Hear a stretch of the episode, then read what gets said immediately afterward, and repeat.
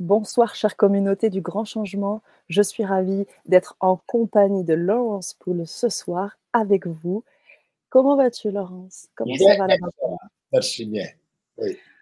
Je suis ravie que tu aies euh, accepté ce, deuxième volet de Vibra Conférence, ce deuxième, cette deuxième partie, parce que cette première partie était tellement dense que je n'ai pas osé euh, clairement hein, te couper. Euh, toutes tes expériences de mort imminente que tu as vraiment pris le temps d'expliquer. Tu vas continuer à nous apporter encore des, éléments ce soir. Donc restez bien installés euh, sur votre siège où vous êtes.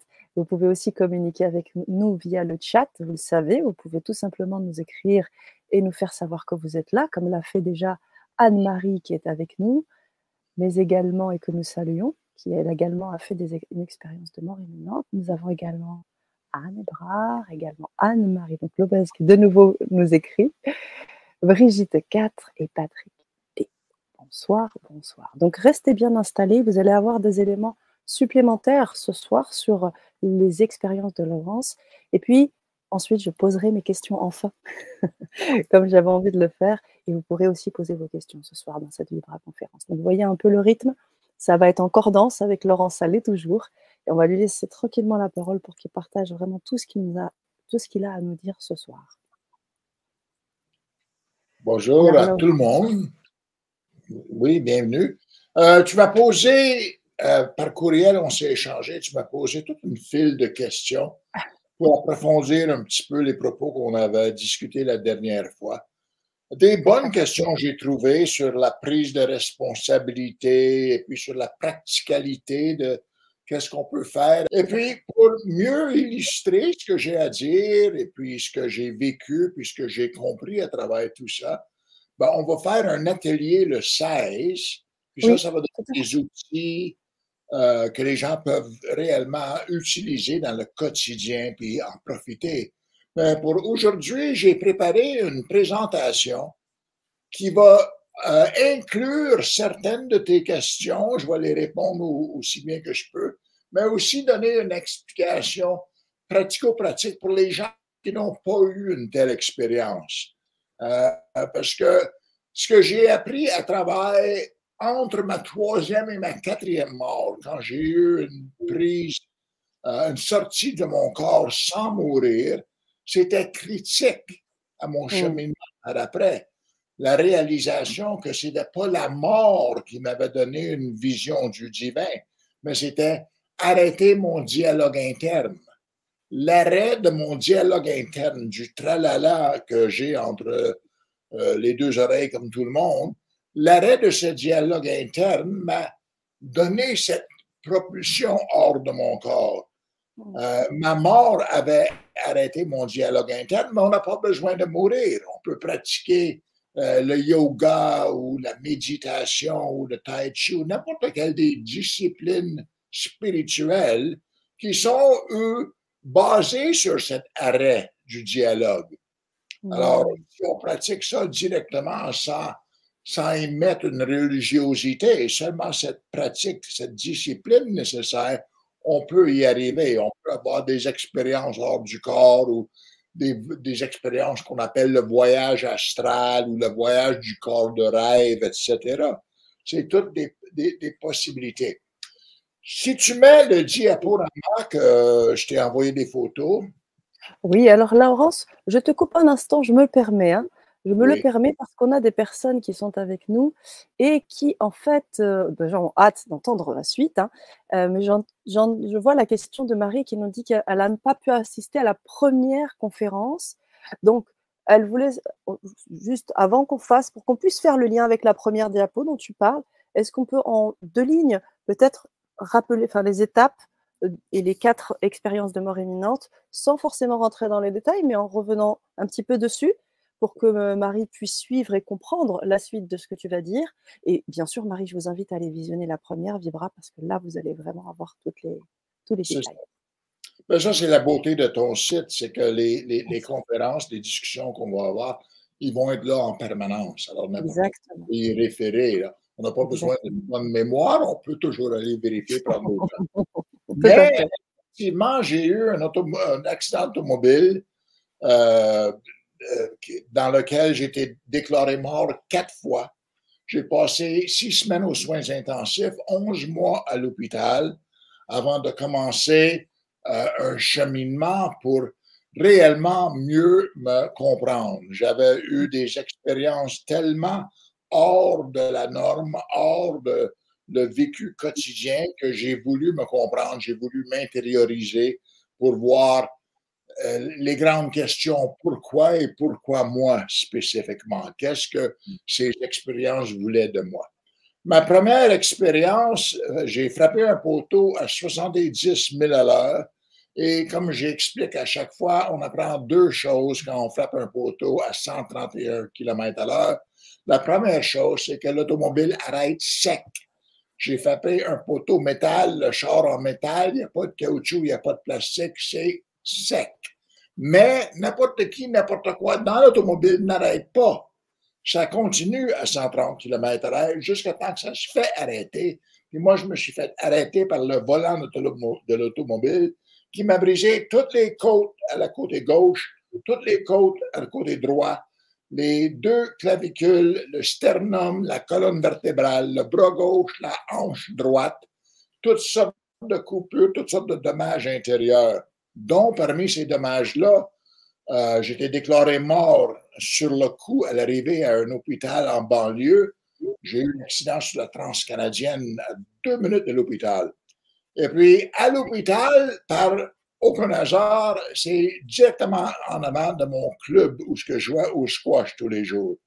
Alors, j'étais à l'âge de 29 ans en excellente santé, en excellente euh, euh, phénomène physique, 6 pieds 4, 200 livres, un cœur d'athlète, mais ça n'empêche pas la fragilité humaine. Euh, je me suis réveillé devant la morgue euh, et puis par une situation très bizarre. Alors, de ma perception, tout ça, ça m'a été raconté par ceux qui l'ont qui vu. Moi, de ma perception, j'étais dans une noirceur absolue et j'ai pensé. Et en pensant, j'ai vu un, brin de lumière très, très lointain. Et voulant m'approcher de la lumière, je me suis ressenti tiré à une vitesse incroyable et en m'approchant de la lumière, j'ai cru pour un instant que c'était une fenêtre devant moi, mais en m'approchant à toute vitesse, j'ai vu que c'était moins une fenêtre, plus la lumière qui rentrait dans mon œil. Mon œil était ouvert par une main qui le tenait, puis il y avait une lampe de poche qui mettait dans mon œil. Et de là, j'ai entendu une voix dire en anglais, ses yeux sont vitrés, il est mort. Et puis là, la main a fermé mon œil. Et moi, ne comprenant rien de ce qui se passait, j'ai levé mon bras gauche et pour sentir une immense douleur pour la première fois, et cette douleur, c'était que mon bras gauche était fracturé. Euh, et puis, j'ai continué le mouvement pour enlever mon, euh, ma lentille cornéale que j'avais et je demandais est-ce qu'ils sont encore vitrés? Et puis là, une cacophonie, et puis on me bouge, puis on me dirige, puis on, on me graphine, puis on fait toutes sortes de tests pour constater que j'étais maintenant paralysé. Mais ils ont pris une bonne décision de me transférer à l'Institut neurologique au centre-ville de Montréal. Et puis, rendu au centre-ville, euh, j'étais dans les meilleures mains possibles, prendre soin du colour que je venais juste de devenir. Je suis totalement paralysé, T4 d'ici en descendant. Et puis, euh, de, cette euh, expérience, je tire seulement la conclusion que la vie que j'ai perçue, c'était noir et lumière. Une noirceur absolue, un hyperespace que je pouvais voir comme, une, euh, euh, comme un velours épais à mm. l'intérieur de moi comme à l'extérieur de moi. C'était une continuité de noirceur. C'était la seule chose qui existait dans mon univers jusqu'au moment que je vois ce brin de lumière vers lequel je me suis dirigé. Euh, maintenant, à, l'Institut neurologique, calme, la, morphine qui me rentrait dans la main à, mesure que je voulais, plus de douleur, etc. Le euh, deuxième jour, j'ai eu une trachéotomie d'urgence dans laquelle on a coupé ma gorge parce que mon poumon remplissait de sang. mes côtes brisées ont déchiré le poumon et on ne savait pas avant que, remplissant de sang, soudainement les machines font flatline et puis je suis encore mort. Ils ont fait une trachéotomie d'urgence. Euh, ils m'ont branché sur une machine qui maintenant m'aidait à respirer. Ils ont tiré un litre et demi de sang de mon poumon. Et puis maintenant, j'ai été condamné à être sur cet euh, euh, respirateur pendant six semaines pendant que le poumon guérissait. Ça m'a donné, comme je dis, un héritage de deux inhalothérapeutes. Et puis eux qui euh, désinfectaient la machine tous les jours, qui m'aidaient à respirer manuellement pendant qu'ils faisaient ce travail. C'était sans doute euh, le défi le plus important que j'ai vécu, de m'obliger à respirer comme la machine le demandait. Je n'avais pas la force de respirer seul de mes poumons, mmh. seulement d'après euh, l'air que l'oxygène que me donnait cette machinerie. Le troisième jour, mon corps, fatigué de la bataille, a quitté. J'ai eu un arrêt cardiaque, j'étais hors du corps. Dans cette expérience, il y a un médecin qui est venu vers moi, euh, qui a entendu les, machines réagir, etc., qui est venu vers moi en courant. Puis en m'approchant du, du, près du plafond où j'étais, je le voyais. En m'approchant, il a voulu me frapper le cœur.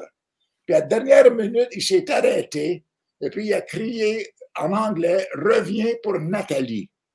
Nathalie, c'était ma fille, elle avait six ans à ce moment-là. Et quand j'ai entendu son nom, je me suis ressenti remplir d'amour, comme si j'étais un ballon rempli d'amour. Et cet amour m'a propulsé, passer le plafond où ce que j'étais, sortir de l'hôpital. J'ai vu le Mont-Royal, euh, au centre-ville de Montréal, où l'hôpital était, euh, devenait tout petit, je m'en allais vers le cosmos à toute vitesse. Le plus que j'avançais, le plus que je comprenais que, oh, l'amour m'a sauvé la vie. Tandis qu'on me disait mort, je, me, je savais que je n'étais pas mort et que j'étais l'amour pour ma fille. Et puis, le plus que je réalisais ce que ça voulait dire, le plus ça me remplissait de joie et le plus je, je, je gravitais de, plus en plus vite, jusqu'à un moment où je me suis senti exploser en 100 000 brins de lumière, 100 milliards de brins de lumière, et j'étais instantané dans mon corps. Plus tard, ce médecin est venu me voir pour me dire quelque chose de fascinant. Il m'a dit qu'à la dernière minute, il, il a réalisé que s'il me frappait, il m'aurait tué parce que toutes les os étaient brisées, c'était comme frapper du jello mais il ne savait pas que j'avais une fille et il ne savait pas que son nom était Nathalie. Ça a sorti de lui, puis il ne sait pas pourquoi. Un beau grand mystère à découvrir. Alors, c'est les sortes de choses qui m'ont obligé à m'intérioriser. Hmm. La quatrième mort clinique est venue six mois après que j'ai quitté l'hôpital. Alors, j'ai eu l'accident au mois d'août 1977. J'ai sorti de l'hôpital à mi-juin 78 et puis j'ai eu mon quatrième mort clinique au mois de janvier 79. Mais, entre-temps, de la minute que j'ai sorti de l'hôpital, j'ai commencé une coupe de routine, dont une, c'était autant que je pouvais, quelques fois par semaine, je me rentrais dans un parc national pour prendre la route et faire du sentier pour me, me le corps.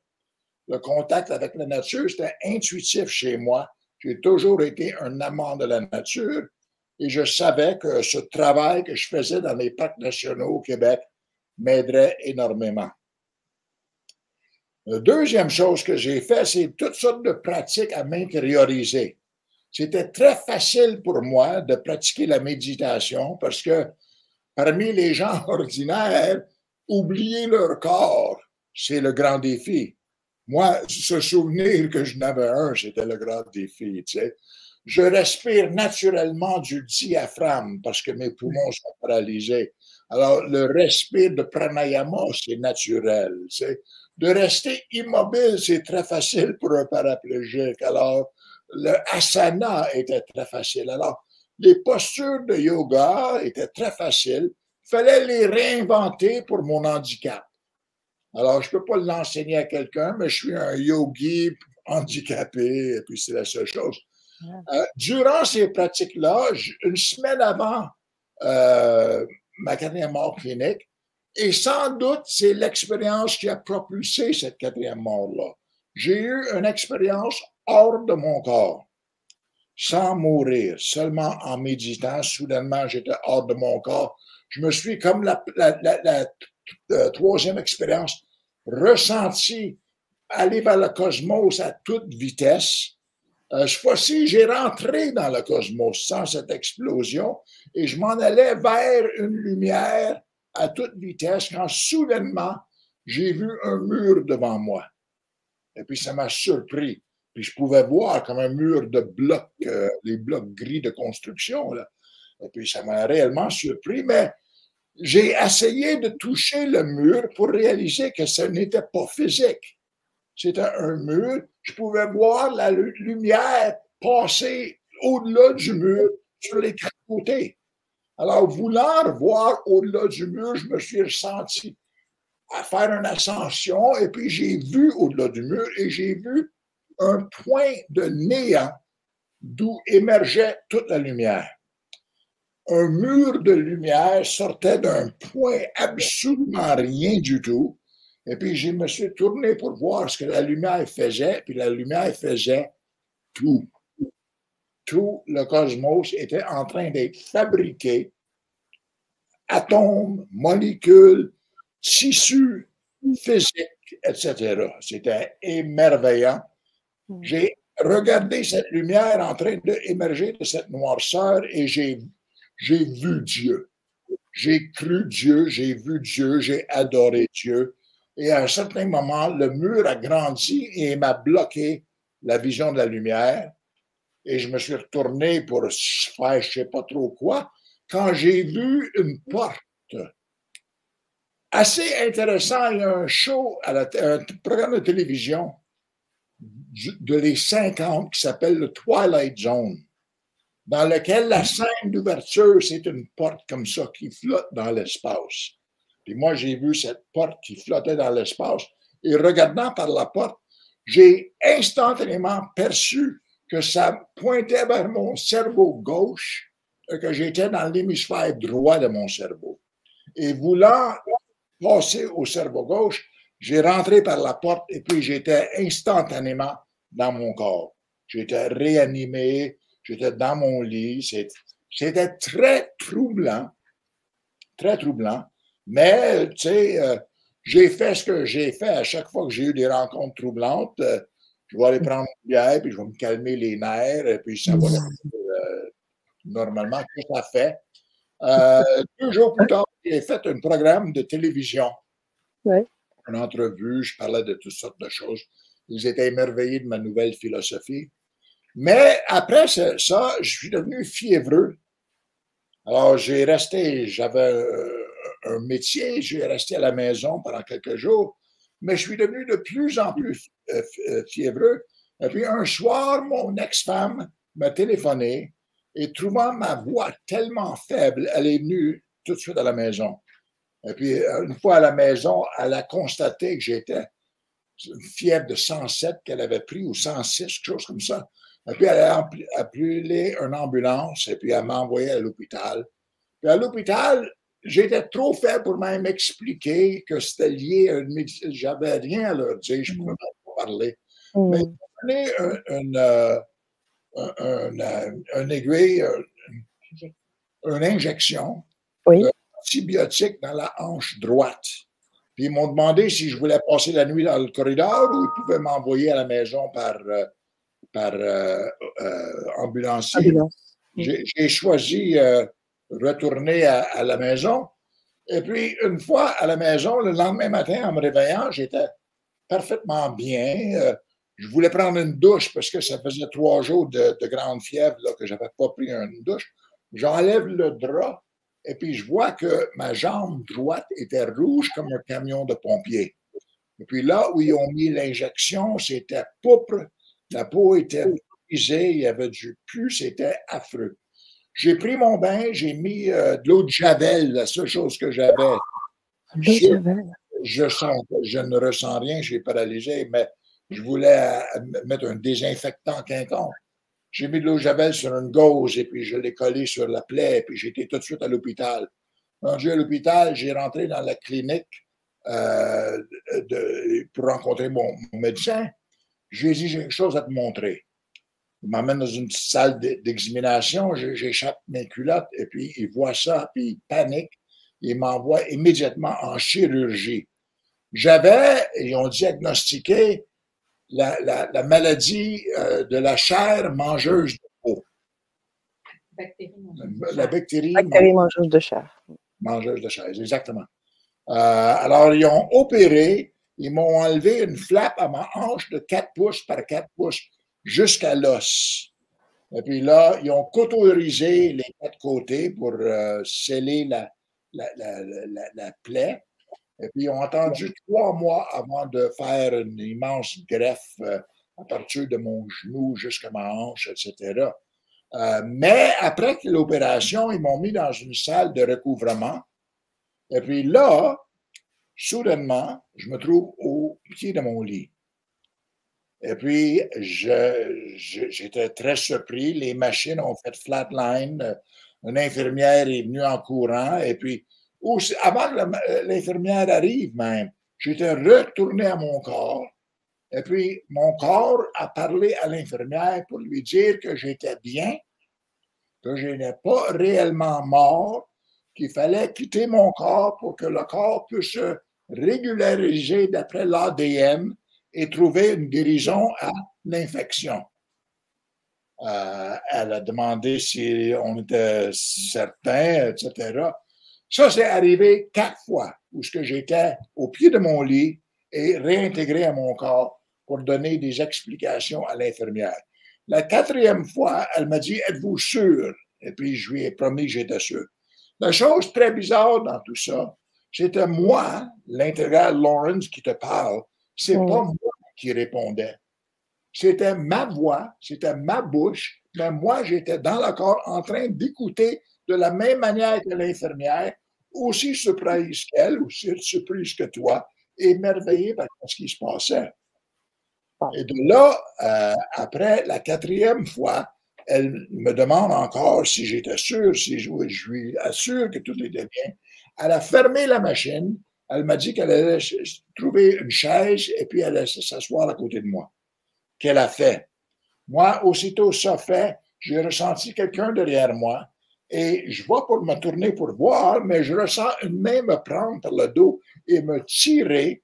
Je me suis senti aspiré et de là, j'ai vu en séquence noirceur absolue, lumière pure absolue, noirceur absolue, et je pensais être au paradis terrestre. Une verdure, une beauté, une odeur, une chaleur, le soleil, le, ciel bleu.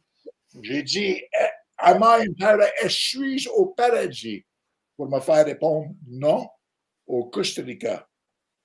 Mais 1500 ans avant toi.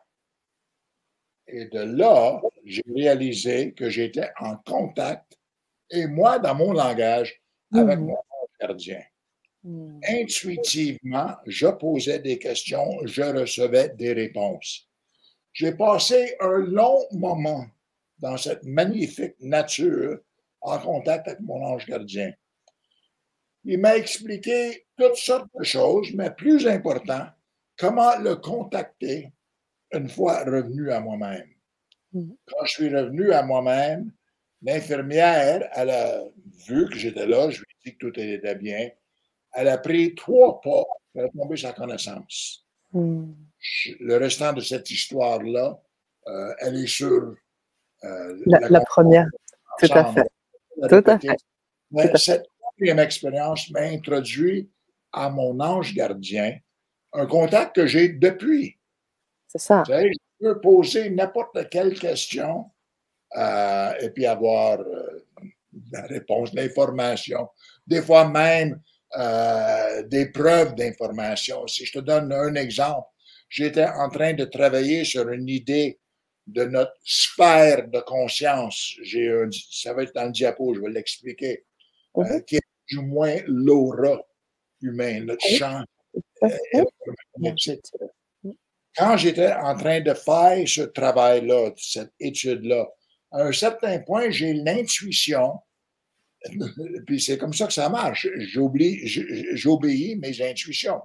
J'étais en train de travailler dans, mon appartement, euh, papier crayon, et puis j'ai l'intuition qu'il fallait faire une cuvée de, linge dans la buanderie en bas.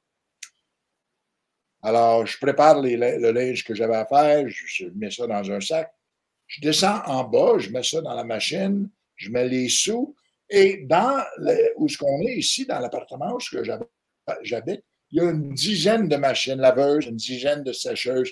Il y a aussi un coin où il y a toujours des magazines, des, journaux, pour que les gens qui attendent le buanderie peuvent lire.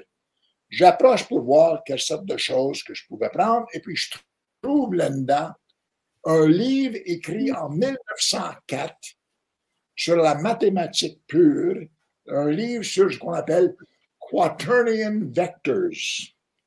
Comment faire des formes trois-dimensionnelles à partir des sphères?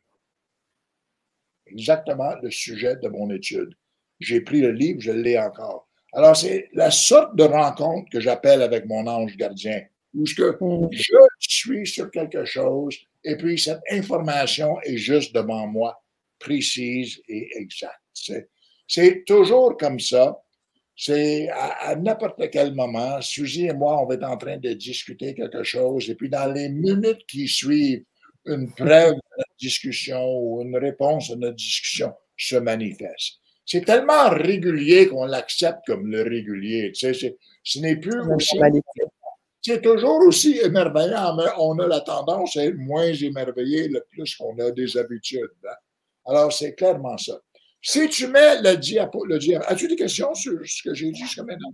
Alors, je n'ai pas de questions parce que c'est un magnifique récapitulatif que tu as pu faire, et notamment pour, euh, je crois, Marie qui avait demandé. Donc, je te remercie infiniment d'avoir pris le temps de le faire. Là, maintenant, on va apporter des éléments supplémentaires. Et je voudrais quand même mettre le partage de Ghislaine qui nous dit votre témoignage, Laurence, est exceptionnel, hors du commun. Vous êtes un miraculé au vrai sens du terme. Je me considère l'homme le plus chanceux au monde. Parce qu'après tout, qui a une deuxième chance? J'espère une troisième ou une quatrième. Alors, merci pour le commentaire. Je, suis, je suis en accord avec toi. Alors, je vais donc euh, partager euh, la diapositive dès la première, j'imagine.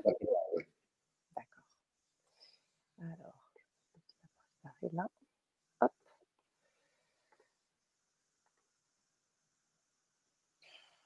Un petit temps, mais ça devrait arriver.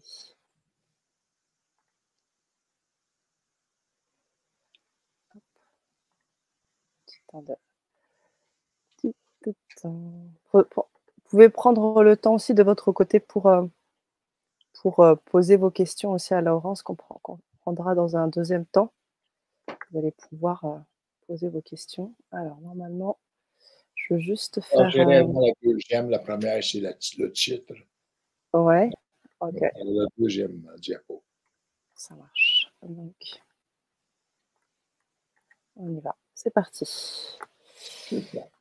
Alors, la première chose, c'est de comprendre un petit peu l'univers dans lequel on vit. Et puis, euh, j'ai ici une petite synthèse de ça. Mon ange gardien m'explique que le Big Bang, c'est une résonance du divin qui crée l'univers, un verbe. On dit qu'au très commencement, même dans la Bible, hein, le livre de la Genèse, mais tous les livres sacrés, dans leur langage, ont exactement la même explication. Au commencement, Dieu créa la lumière, de la noirceur. Alors, le Big Bang. Dieu y a créé ça comment? C'est qu'est-ce qui se passe au moment du Big Bang? Ben, on, nous, on a une, façon très facile et très juste de comprendre le divin. C'est un manifesté en trois. Et puis ça, c'est aussi d'après tout ce qui est expliqué dans le tétagrammaton ou dans ce fameux livre que je t'ai dit que j'ai trouvé euh, avec mon nom, la mathématique qui explique ça. Alors Dieu le Père se dit de lui-même, je suis alpha et oméga, je suis le temps. Et dans un univers d'énergie, le temps, c'est la force de gravité. Dieu, l'Esprit Saint, dit de lui-même, je suis omniprésent. Dieu, l'Esprit Saint, c'est l'espace. Puis l'espace, c'est la force électromagnétique. Et puis, Dieu le Fils, c'est un état de conscience où les forces nucléaires fortes et nucléaires faibles. La force nucléaire forte, c'est la force d'unification. Alors, les deux premières forces, Dieu le Père, Dieu le Saint-Esprit, ou la gravité et l'électromagnétisme, créent un continuum espace-temps. Et dans le continuum espace-temps, gravité électromagnétique, deux forces nucléaires sont en opération. Deux forces nucléaires agissent sur ce continuum. La force nucléaire forte tire de cette énergie des, des atomes, si tu veux, des sous-atomes, et ensuite des atomes, puis ensuite des molécules. Ça, c'est la force nucléaire qui assemble ça. C'est une force d'assemblage ou de unification. Et puis, ces petites boules, aussitôt qui sont créées, ont une rotation. Et puis cette rotation est faite par la force radioactive, soit dire que de la minute que la petite boule est créée, elle est en train d'être usée. La force faible, c'est une force radioactive. Elle laisse des traces d'elle-même, comme un radio fait dans un continuum. Alors, le continuum espace-temps est effectivement un continuum espace-temps conscience. Et de cette conscience, de cette énergie, toute la création, elle est créée, elle est manifestée. C'est que c'est clair, ça?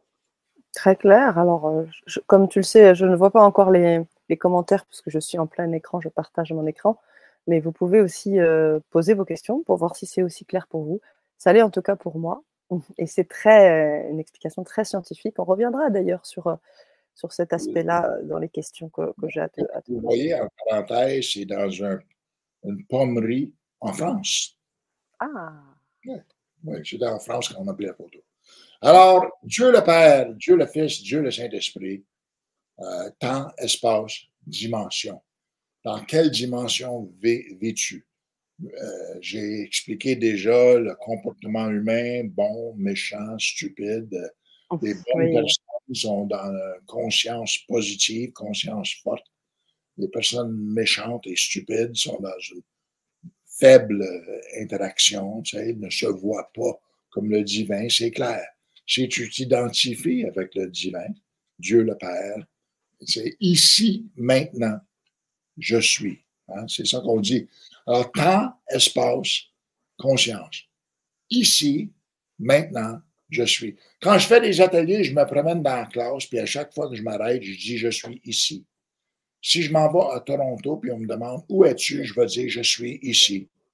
Euh, ou quand es-tu, je suis maintenant. À chaque fois que je dis maintenant, c'est maintenant. Pour moi, il y a seulement maintenant. Pour moi, je suis seulement ici, maintenant. Alors, ici, maintenant, dans quel état de conscience suis-je? Une interaction forte, le divin et moi sommes un, ou une interaction faible, je suis perdu, je ne sais pas où je suis. Deux états de conscience possibles. On traîne souvent entre les deux, mais il s'agit d'en choisir un à un certain point. J'ai une amie qui est une femme très puissante spirituellement, une anglaise, qui dit souvent aux gens shit or get off the pot. C'est temps de te décider. sais, euh, ou bien on débat du bol. C'est aussi facile que ça. On a des décisions à prendre. Tandis qu'on reste en bivol, on est nulle part. Personne nulle ah part. Ambivalent, tu veux dire. Alors, si tu peux mettre la, prochaine slide. Euh, oui, bien sûr. Mes expériences mystiques, celles que j'ai eues, c'est parce que nous sommes des particules, oui, des corps physiques, et des longueurs d'onde. Et ce lien à l'esprit. Tu sais? Le corps, il est physique et mortel. L'esprit est métaphysique et immortel. Et puis ça, c'est indivisible dans le continuum temps, espace, conscience. Mm. Alors, c'est pour ça que la dernière fois, j'ai dit qu'il faut changer de paradigme. D'un paradigme qui croit ou qui ne croit pas à un nouveau paradigme qui est basé sur faire ou ne pas faire. Mm. La discipline spirituelle, par exemple, tu sais, moi, j'ai pris un rendez-vous avec le divin de 20 minutes par jour pour le restant de mes jours. De ce temps-ci, je peux te dire, depuis des années d'ailleurs, que je passe beaucoup plus que 20 minutes dans la méditation, dans la contemplation, beaucoup plus que 20 minutes par jour, des heures par jour. Mais ce n'est pas une discipline. C'est une volonté. Puis si, si je n'avais pas besoin de gagner mon pain pour payer mon loyer, pour avoir une base où je peux stationner mon corps physique, pour rentrer dans ma métaphysique, certainement je le ferais. Tu sais, je resterai là en tout, à tout jamais. J'ai une fille, j'ai maintenant, je suis aussi des, petits-enfants que j'adore. Alors, je veux passer autant que possible le temps avec eux, continuer à passer des instructions, à aider, à, faire rire autant que je peux. Euh, j'ai beaucoup de temps à mourir. Euh, j'ai 76 ans, je viens juste de faire mon plan de 20 ans, les prochains 20 ans. Je ne sais pas si je vais m'y rendre, je m'en fous carrément. C'est pas moi qui décide, c'est le divin. Mais c'est pas basé sur croire et pas croire. C'est basé sur faire ou ne pas faire. Et puis, j'ai commencé cette discipline de faire et pas faire en me condamnant à faire 20 minutes par jour avec le divin. Je pense pas que c'est beaucoup demandé en toute honnêteté. Euh, surtout que quand tu réalises que, un instant, là, tu c'est pas des croyances, le divin. C'est quand tu as les preuves devant toi, c'est une indivisibilité.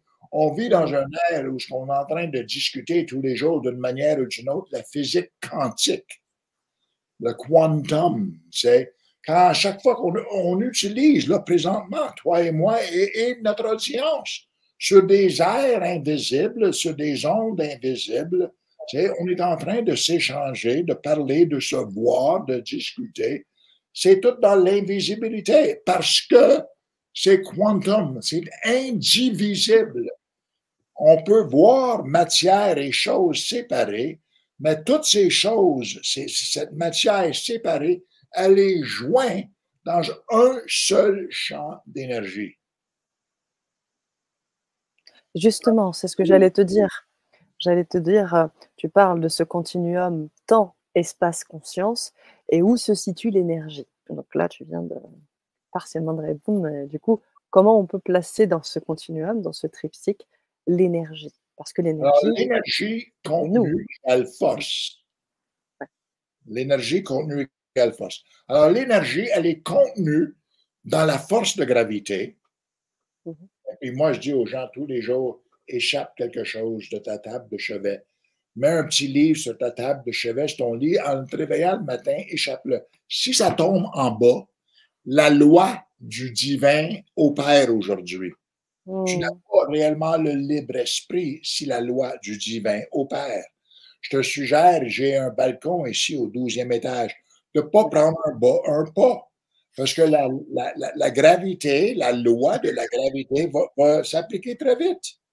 Et puis, la force, l'énergie est contenue dans la force électromagnétique. Et la force des atomes aussi, parce que du coup, on sait aussi que dans, que dans notre corps, on est, on est créé à 99% euh, ben, d'informations. les atomes ne sont pas réellement force. Les atomes contiennent une force. La force, c'est ça. Parce que l'énergie contenue est une force. Mm, mm, Et la mm, force euh, canalisée est une puissance. D'accord. Alors, si on contient l'énergie de l'univers dans un atome, on a une force. Et si on relâche cet atome, on a une puissance. Comme j'ai dit la dernière fois, la, bombe Tsar Bamba, tu sais, moins que 28 grammes de matériel radioactif a fait une explosion qui a brisé les fenêtres à 900 km de, circonférence, a brûlé tous les buildings, les, tout à l'intérieur de 15 km. Alors, c'est une vraie force incroyable. Mais la force doit être euh, l'énergie contenue et la force appliquée devient la puissance.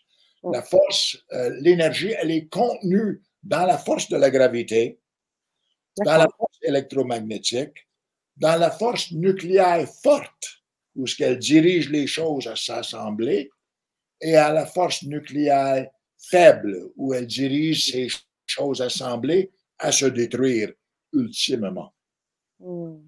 Alors oui, l'énergie et la force, mais c'est la force qui contient la matière. L'énergie est à l'intérieur de ce contenu. Wow. OK. Merci, Laurent. Et pas à l'intérieur, comme si c'était séparé. Oui. Oui, c'était imbriqué complètement. Enfin, c'est la, fusion de toute façon des atomes qui fait aussi. Euh, qui fait ça, qui, crée aussi cette... de ces trois. Gravité, électromagnétisme, des deux forces nucléaires. Alors, imagine les deux, euh, gravité et électromagnétisme comme un tunnel. Et puis les deux forces nucléaires prennent les murs de ce tunnel et fabriquent la réalité matérielle avec ces murs du tunnel, dans une image mentale. Hmm.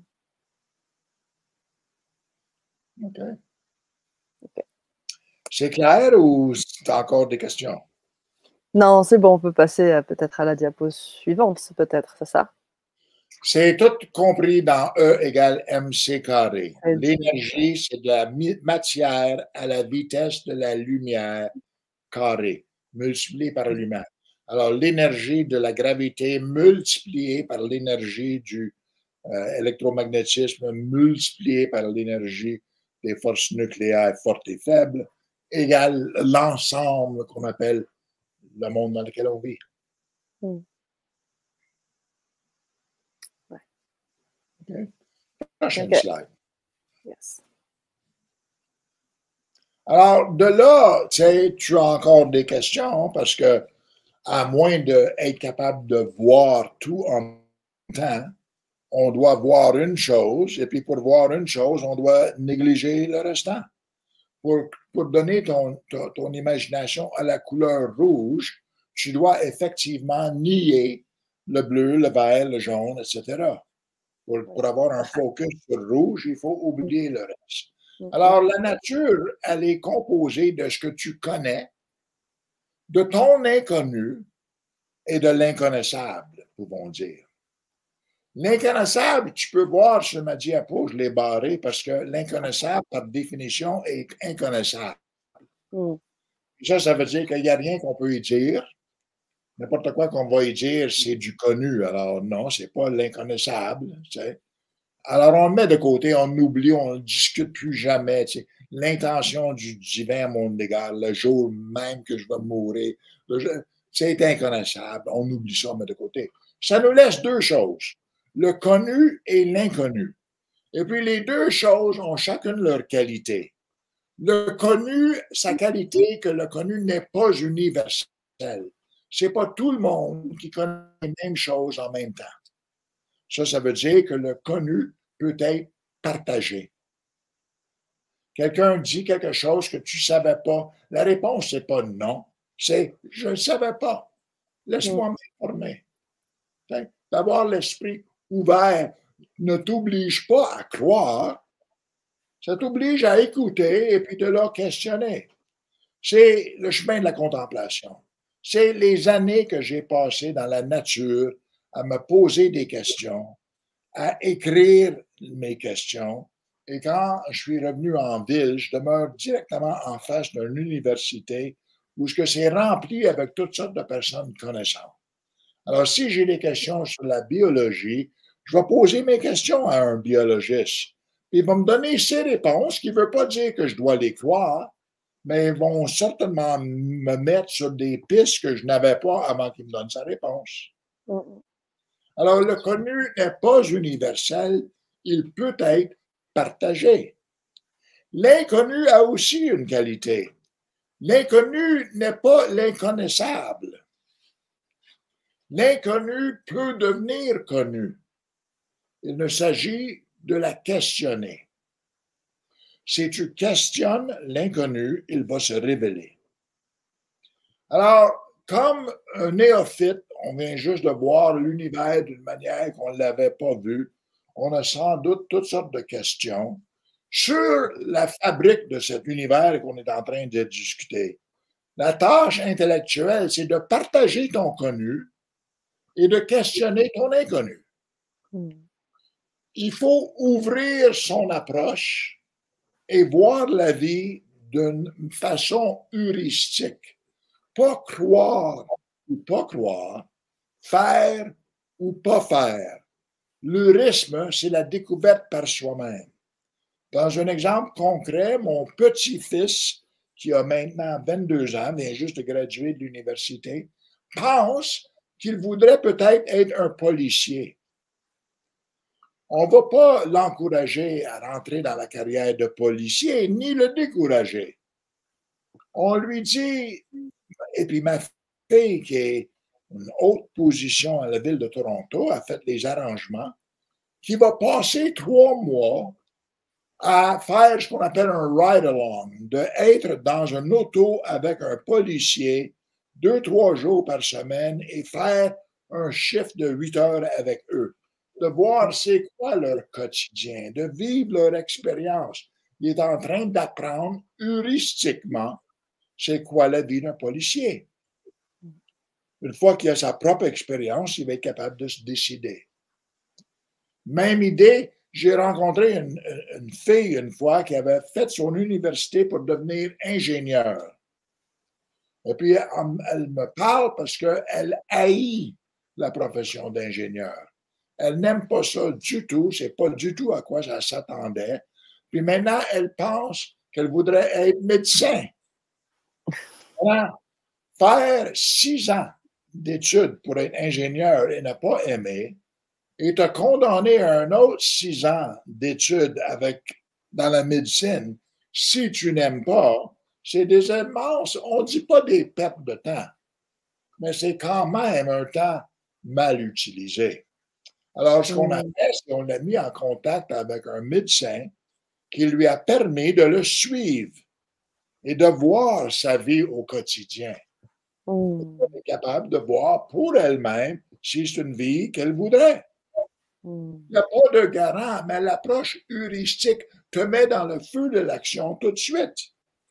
Tu sais, quand mon père m'avait dit très jeune que Dieu est ton ami, mais tu dis les lois de la nature, la seule manière que j'ai pu faire, c'est de me mettre dans la nature.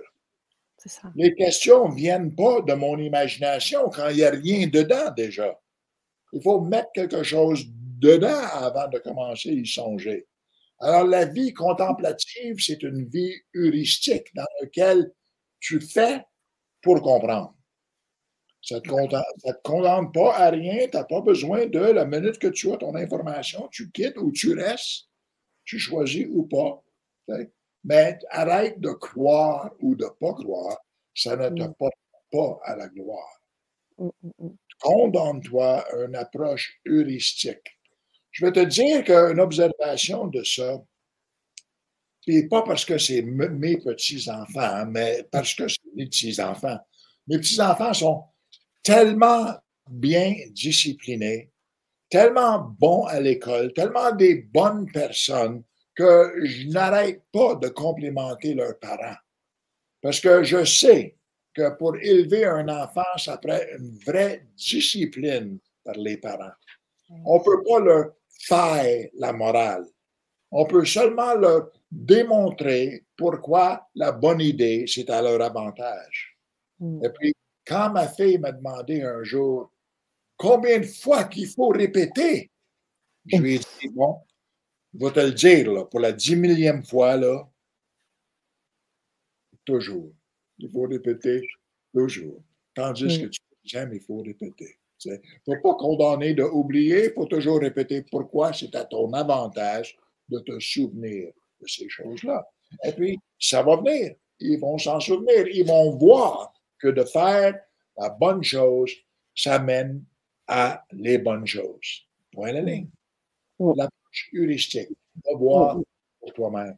J'ai fait une conférence, je suis en train d'en faire un autre, on va faire un atelier ensemble, je vais transmettre beaucoup d'informations, mais ça vaut rien, mon information, à moins que tu l'essayes et tu découvres que maintenant, c'est ton information. Mm, mm, mm. une des choses les plus frustrantes que je peux avoir, et quelqu'un va me demander Veux-tu que je te croie? Puis je dis Non, je veux pas que tu me crois. Je veux que tu essayes pour toi-même. C'est me croire. C'est un, non-sens. C'est un non-sens. Alors, l'approche heuristique, c'est te mettre dans l'action, aller chercher tes propres expériences. Tellement fascinant ce que tu dis ce que tu dis autour de cette approche heuristique. Et est-ce qu'on pourrait dire, euh, au regard de, des anecdotes hein, que tu as racontées par rapport à ton, ton, petit, euh, petit, garçon, euh, petit garçon ton petit garçon et par rapport à cette dame qui a fait cette reconversion en partant de six ans d'ingénierie à, la médecine, que la connaissance, et par rapport à ce que tu disais par rapport également à la télé, que la connaissance, c'est bien, mais l'expérience, c'est mieux. et, surtout, il y a quelque chose de très puissant dans ce message et que je ressens de mon côté, c'est que la connaissance, elle reste là, là-haut, dans cet espace-là du cerveau, enfin le cerveau, la tête, alors que l'expérience, elle engage le corps, elle engage de vivre quelque chose, et quand on vit quelque chose, on s'en imprègne pleinement et on peut vraiment être euh, avancé en fait et, comprendre ce qui se passe et pouvoir vivre ce qu'on a à vivre et, atteindre bah, des objectifs ou ce qu'on a envie d'atteindre. Exactement. C'est exactement ça. D'ailleurs, la connaissance qu'on reçoit du monde à l'extérieur de nous, c'est géré par l'hémisphère gauche du cerveau. Tandis que nos, nos expériences sont gérées par l'hémisphère droit du cerveau. Mm. C'est tellement fondamentalement important. Euh, on va voir dans quelques instants une diapo que j'ai sur les couloirs neurologiques. Mais sur cette idée de l'hémisphère gauche, l'hémisphère droit du cerveau, je peux partager une anecdote. On est en train de faire, Suzy et moi, un programme de formation pour une corporation ici près de Montréal. Et puis, euh, durant cette conversation-là, il y avait un des superviseurs de la firme qui était un monsieur, euh, on va dire, qui avait une longue baboune, puis il n'était pas tellement joyeux. Alors, baboune, c'est bouche, lèvres, baboune? Ouais, visage de singe, là, tu sais. Euh, mais pas un monsieur pas tellement heureux. Et puis, euh, j'ai on fait faire à, les groupes, quand on fait une formation, des exercices heuristiques que Suzy les fait faire pour déterminer sont-ils plus orientés par leur hémisphère gauche du cerveau ou plus orientés par l'hémisphère droit du cerveau. Et puis ce monsieur-là, on le savait déjà au départ, il était 7 exercice sur sept sur l'hémisphère gauche de son cerveau. Tu sais. Toute l'information rentrait puis restait, comme tu dis, dans le bol sans le toucher. Alors, moi, je donne des devoirs quand je fais de la formation, et puis je donne des devoirs particuliers aux individus. Puis à ce monsieur-là, j'avais appris durant la journée qu'il y a aussi des petits-enfants. Et puis, c'était dans le temps de Harry Potter, si tu te souviens. Et puis moi, je lui ai donné comme devoir, puis on faisait notre formation un jour semaine pendant dix semaines. Alors, pour la semaine, il avait le devoir d'aller voir un film de Harry Potter avec ses deux petits-enfants, deux petits gars, et puis éviter leur dire quoi que ce soit sur le film, mais de discuter le film avec eux pour écouter leurs opinions de ce qu'ils avaient perçu qu'il a fait. Et puis, ça a changé sa vie. Hmm. Cette écoute de la sagesse de ses petits-fils sans réplique intellectuelle, seulement l'écoute. ça l'a ouvert à comprendre à quel point ses petits-enfants étaient intelligents. Hmm. Ils n'avaient pas besoin de sa moralité. Ils étaient très justes et très bien balancés avec leur propre interprétation de la vie, même mieux que lui. Les employés nous ont dit, Suzy et moi, par après, que le monsieur était fondamentalement transformé. Seulement pour ça. On a vu des immenses transformations au fil des 50 000 personnes qu'on a formées pour des brins de rien. Une petite chose qu'on n'avait pas vue comme ça, qu'on n'avait pas compris comme ça. Et puis, heuristiquement, cette obligation de voir d'une bonne manière peut changer tout.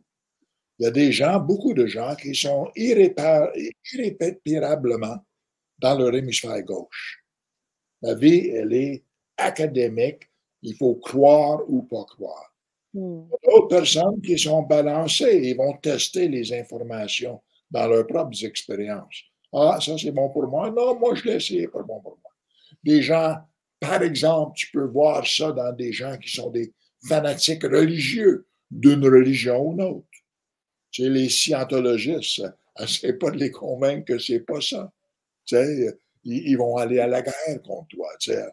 Ah, c'est ça. L'expérience heuristique, l'approche heuristique à comment voir la vie ça, coupe euh, le, temps de réalisation tellement. C'est. L'approche euh, heuristique coupe l'apprentissage énormément. Tout à fait. Tout à fait. Et c'est un sujet très, très fort ce que tu dis, parce que ça coupe l'apprentissage. Où est-ce qu'on commence l'apprentissage C'est à l'école. Et effectivement, quand on est à l'école et quand on est amené à, travailler juste cet hémisphère gauche, à, emmagasiner les connaissances, et puis, puis quand on grandit, on est aujourd'hui assailli par énormément, énormément d'informations. On est plus derrière notre écran que aller euh, sillonner euh, les forêts où il y en a, hein, il y a des personnes bien sûr qui le font, mais il y a quand même une grande partie qui a été un peu éduqué d'une manière ou d'une autre dans différentes sphères euh, de leur vie familiale, éducative, autour de ça, autour de cet hémisphère gauche, autour de la connaissance qui faisait foi et qui faisait. Donc, euh, c'est parfois difficile comme de faire la bascule. Et, comme tu l'expliques très bien, il n'y a qu'un petit rien, comme avec ce monsieur, tout peut basculer. Exactement ça. Exactement ça. Que, mais l'approche heuristique, a priori, ça accélère la courbe d'apprentissage. Tu peux, euh, on, sait d'ailleurs, euh, ceux qui ont des enfants, tu demandes, tu, donnes quelque chose de nouveau à manger à ton enfant, du brocoli. Oh, j'ai ça. Tu l'as jamais goûté. Comment tu sais que tu l'as si tu l'as jamais goûté? Puis les choses qui, qui ne goûtent pas bien, il y a des manières de les façonner qui goûtent bien. Alors, on va l'essayer de différentes façons, puis on va voir de la manière que tu l'aimes le plus.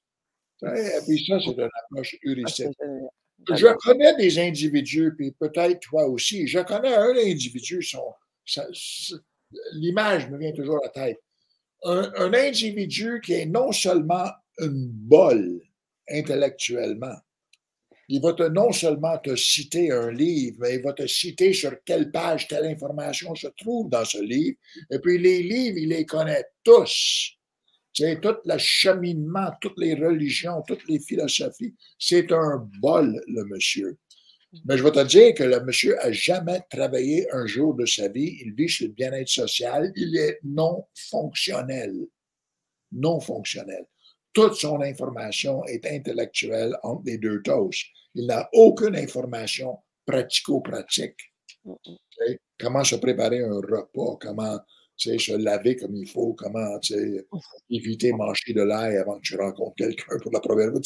C'est choses radicales, il ne les a pas du tout, du tout, du tout. Mais un bol, si quelqu'un paye la facture parce qu'il ne peut pas travailler, il y a beaucoup de personnes comme ça. Comme j'ai dit à mes petits-fils, il y en a un qui a un, quotient intellectuel de 159. C'est ah un génie. C'est un jeune génie. C'est un, un, génie en herbe, qu'on dit. Moi, je lui répète à tout jamais, il y a beaucoup de génies qui chauffent des taxis. Il n'est pas assez d'être génie, il faut développer ton génie.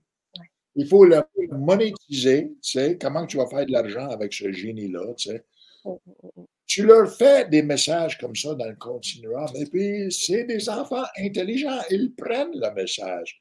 Mais mes deux petits-fils, ils aimaient jouer aux jeux vidéo comme les jeunes font. Puis moi, je leur posais la question, comment on fait de l'argent en faisant ça, etc. Pour me prouver qu'ils étaient responsables, ils ont tous les deux pris des cours de code de, jeux vidéo à mhm. l'université avant qu'ils soient même au secondaire. Ils ont inscrit, ont payé, ont pris des cours d'université pour apprendre à coder. Et puis, c'est pour ça qu'ils sont génies. Ils mettent ça en pratique tout de suite. Ils ont une approche touristique. C'est ça, qu'on a besoin. Alors, si on met la prochaine slide, on peut répondre à la question à celle-ci. Pourquoi qu'on résiste? Jusque maintenant, je te parle de ça, tu, me dis que ça a un gros bon sens, on, voudrait que... Mais pourquoi qu'on résiste? Pourquoi qu'on ne change pas? Il y a un secret qui sort de la jungle. Je suis là sur la, sur la cour en avant du Musée national du Costa Rica. Au Costa Rica, on a trouvé dans la jungle plus de 300 sphères de granit parfaitement rondes, comme celle sur laquelle je suis à côté. Et puis, ces sphères de granit viennent des anciens Olmecs, 1500 ans avant le Christ, qui nous expliquent qu'on est limité par notre sphère de conscience, hmm. qui est un moule perceptuel. Notre sphère de conscience moule notre façon de voir. Mais la prochaine hmm. slide, puis on va voir comment. Alors, on voit une sphère dans un jungle, anciennement un jungle, maintenant un parc au Costa Rica. Et puis en bas, on voit ce que Da Vinci nous a laissé comme la sphère ou l'aura humain ce cadre de humain euh, mesuré, précis. D'ailleurs, précis avec la pyramide euh, en Égypte, la grande pyramide d'Égypte. Exactement les mesures du corps, etc. Mais on sait que l'univers en lui-même, c'est des sphères. Le Soleil est une héliosphère. La planète est une biosphère. Tout ce qui existe, c'est des microsphère moléculaire et atomique. Alors, la composition de l'univers lui-même et tout ce qui est matériel dans cet univers est sphérique. OK? Slide. Mes expériences de mort a compris comment ma perception était limitée. Aussitôt que j'ai sorti de mon corps, je n'étais plus limité par la manière dont j'avais aligné mes neurones dans mon cerveau. J'avais pas de cerveau, j'étais hors du corps. J'étais seulement conscience. À la gauche ici de la photo, on voit des cerveaux. On peut voir avec des EEG, des électroencéphalographes, on peut voir avec des X-rays, on peut voir avec euh, des mag scans, on peut voir, on peut étudier notre propre cerveau. Ça fait longtemps qu'on le fait. J'ai eu le grand privilège, comme j'ai mentionné, d'être à l'Institut neurologique où j'étais en discussion quasiment tous les jours avec des équipes de neurologues. Alors, j'ai bien compris quelque chose que je savais pas. Est-ce que tu savais, avant qu'on discute ces sortes de choses-là, que ta moelle épinière contrôlait tous tes mouvements, etc.? Je savais même pas. Je savais que j'avais une colonne vertébrale, mais des fibres de cheveux d'ange qui forment une colonne, euh, une, moelle épinière. Je ne connais pas ces détails-là avant mon accident, mais j'étais à l'hôpital pendant des mois. J'ai eu tout le temps de tout bien comprendre. L'information est là pour n'importe qui qui la veut. À la droite, là, vous voyez une photo de une neurone. On voit aussi la lumière ou la conscience qui anime ce neurone-là. Puis on voit des extensions de ce neurone, que cette neurone-là peut être connectée à d'autres neurones de des trillions de façons. On nous dit, quelqu'un les a très heureux de nous informer, qu'on a plus de 100 milliards de neurones dans le cerveau et ces neurones peuvent être connectés de trillions de façons. Il n'y a aucune limite à notre intelligence physique. Et c'est même pas ça l'intelligence. L'intelligence, c'est le fluide, la conscience, la lumière qui fait les connexions. Quand j'étais hors de mon corps et en aucune mesure de faire des connexions, je percevais quand même. J'étais conscient. Très important La distinction que tu es conscient ou conscience liquide, fluide, énergétique, dans ton cerveau ou à l'extérieur de ton cerveau. Oh. Tu en tout temps, indivisiblement, cette portion du divin. Quand ma fille m'a présenté mes deux petits-fils la première fois, des petits bonhommes d'un mois ou deux dans ses bras, parce qu'elle demeurait loin d'ici, avant que je les vois. Il fallait qu'elle mature un peu pour prendre l'avion. Elle cogne à la porte. J'ouvre la porte. Elle a un bébé dans son bras chaque fois. Le bébé dormait ou tu sais, somnambulait. Il entend ma voix, il ouvre les yeux, il me voit, il se met à rire. Oh, wow! J'ai dit, à chaque fois, j'ai dit, là, on a le corps d'un hominidé, un petit singe, mais l'esprit du divin. L'esprit du divin. Si on guide cet esprit du divin à faire les bonnes connexions dans son cerveau, on va créer un petit génie. Quand je dis les bonnes connexions dans, dans ton cerveau, n'importe quel golfeur sait que c'est beaucoup plus facile d'apprendre à faire un bon swing que d'apprendre à changer un mauvais swing. Hmm. C'est de mettre les bons gestes, les bons mouvements au départ, il n'y a pas de résistance. De changer après, c'est une fille qui est violée, c'est voit faire l'amour avec une certaine douleur, j'imagine. De s'attendre qu'elle change son idée pour commencer à aimer ça quand elle, elle ressent de la violence c'est pas faire. Il faudrait lui expliquer le processus dans lequel elle peut intégrer autre que son expérience. Hein. Conscience, cerveau plus conscience égale l'esprit humain. La, la, partie très importante là-dedans, c'est moins le cerveau. On va faire des opérations où on peut enlever des immenses portions du cerveau et l'individu n'est pas changé va reconstruire d'autres connexions. Tandis que la conscience, elle n'est pas affectée. Alors, cerveau plus conscience égale l'esprit humain, mais la grande partie de ça, c'est la conscience. Hmm. L'esprit. Beaucoup plus. OK? Prochaine si je comprends bien juste par rapport à, ce que tu viens de dire aussi précédemment sur pourquoi résistons, résiste-t-on, c'est qu'en fait, on a des structures neuronales qui sont aussi déjà imprégnées, puis il y a une, façon de voir, du coup, qui, qui se, qui se une forme de lunette, de gris, qu'il faut après arriver à, transformer. Et pour ça, le cerveau a une malléabilité, une plasticité qui lui permet de recréer tout un ensemble de, de cerveaux, de, de réseaux grâce à l'expérience important. Et puis la conscience, est-ce que c'est l'âme pour toi? Parce qu'on dit conscience, ah mais est-ce que pour toi c'est pareil ou est-ce que tu différencies les deux? Même, même, idée, différents mots. Ok, c'est cool. le, le, mot moderne, c'est conscience. Le mot religieux, c'est âme. Moi, je fais même une distinction que l'énergie contenue, c'est l'âme. Très bien. L'énergie contenue et utilisée, c'est la conscience. D'accord. Dans le yoga, l'âme, on appelle ça la kundalini. Et puis, euh, tu sais, euh, il y a le prana et la kundalini. Le prana, c'est la kundalini, mais comme énergie flux. Et puis la kundalini, c'est l'énergie contenue par le shushuma. Le shushuma, les anciens avaient une bonne manière de voir la, moelle épinière. Ils voyaient sept pailles, une à l'intérieur de l'autre, la septième étant le centre que nous appelle le shushuma. Et là, la kundalini, l'énergie vitale ou divine, monte et descend. Hmm. Alors, quand on parle d'un manico-dépressif, manico, son énergie, sa kundalini, son âme est très haute dans le cerveau, en train d'animer toutes sortes de neurones. Et dépressif, si son énergie est basse, pas assez pour animer beaucoup.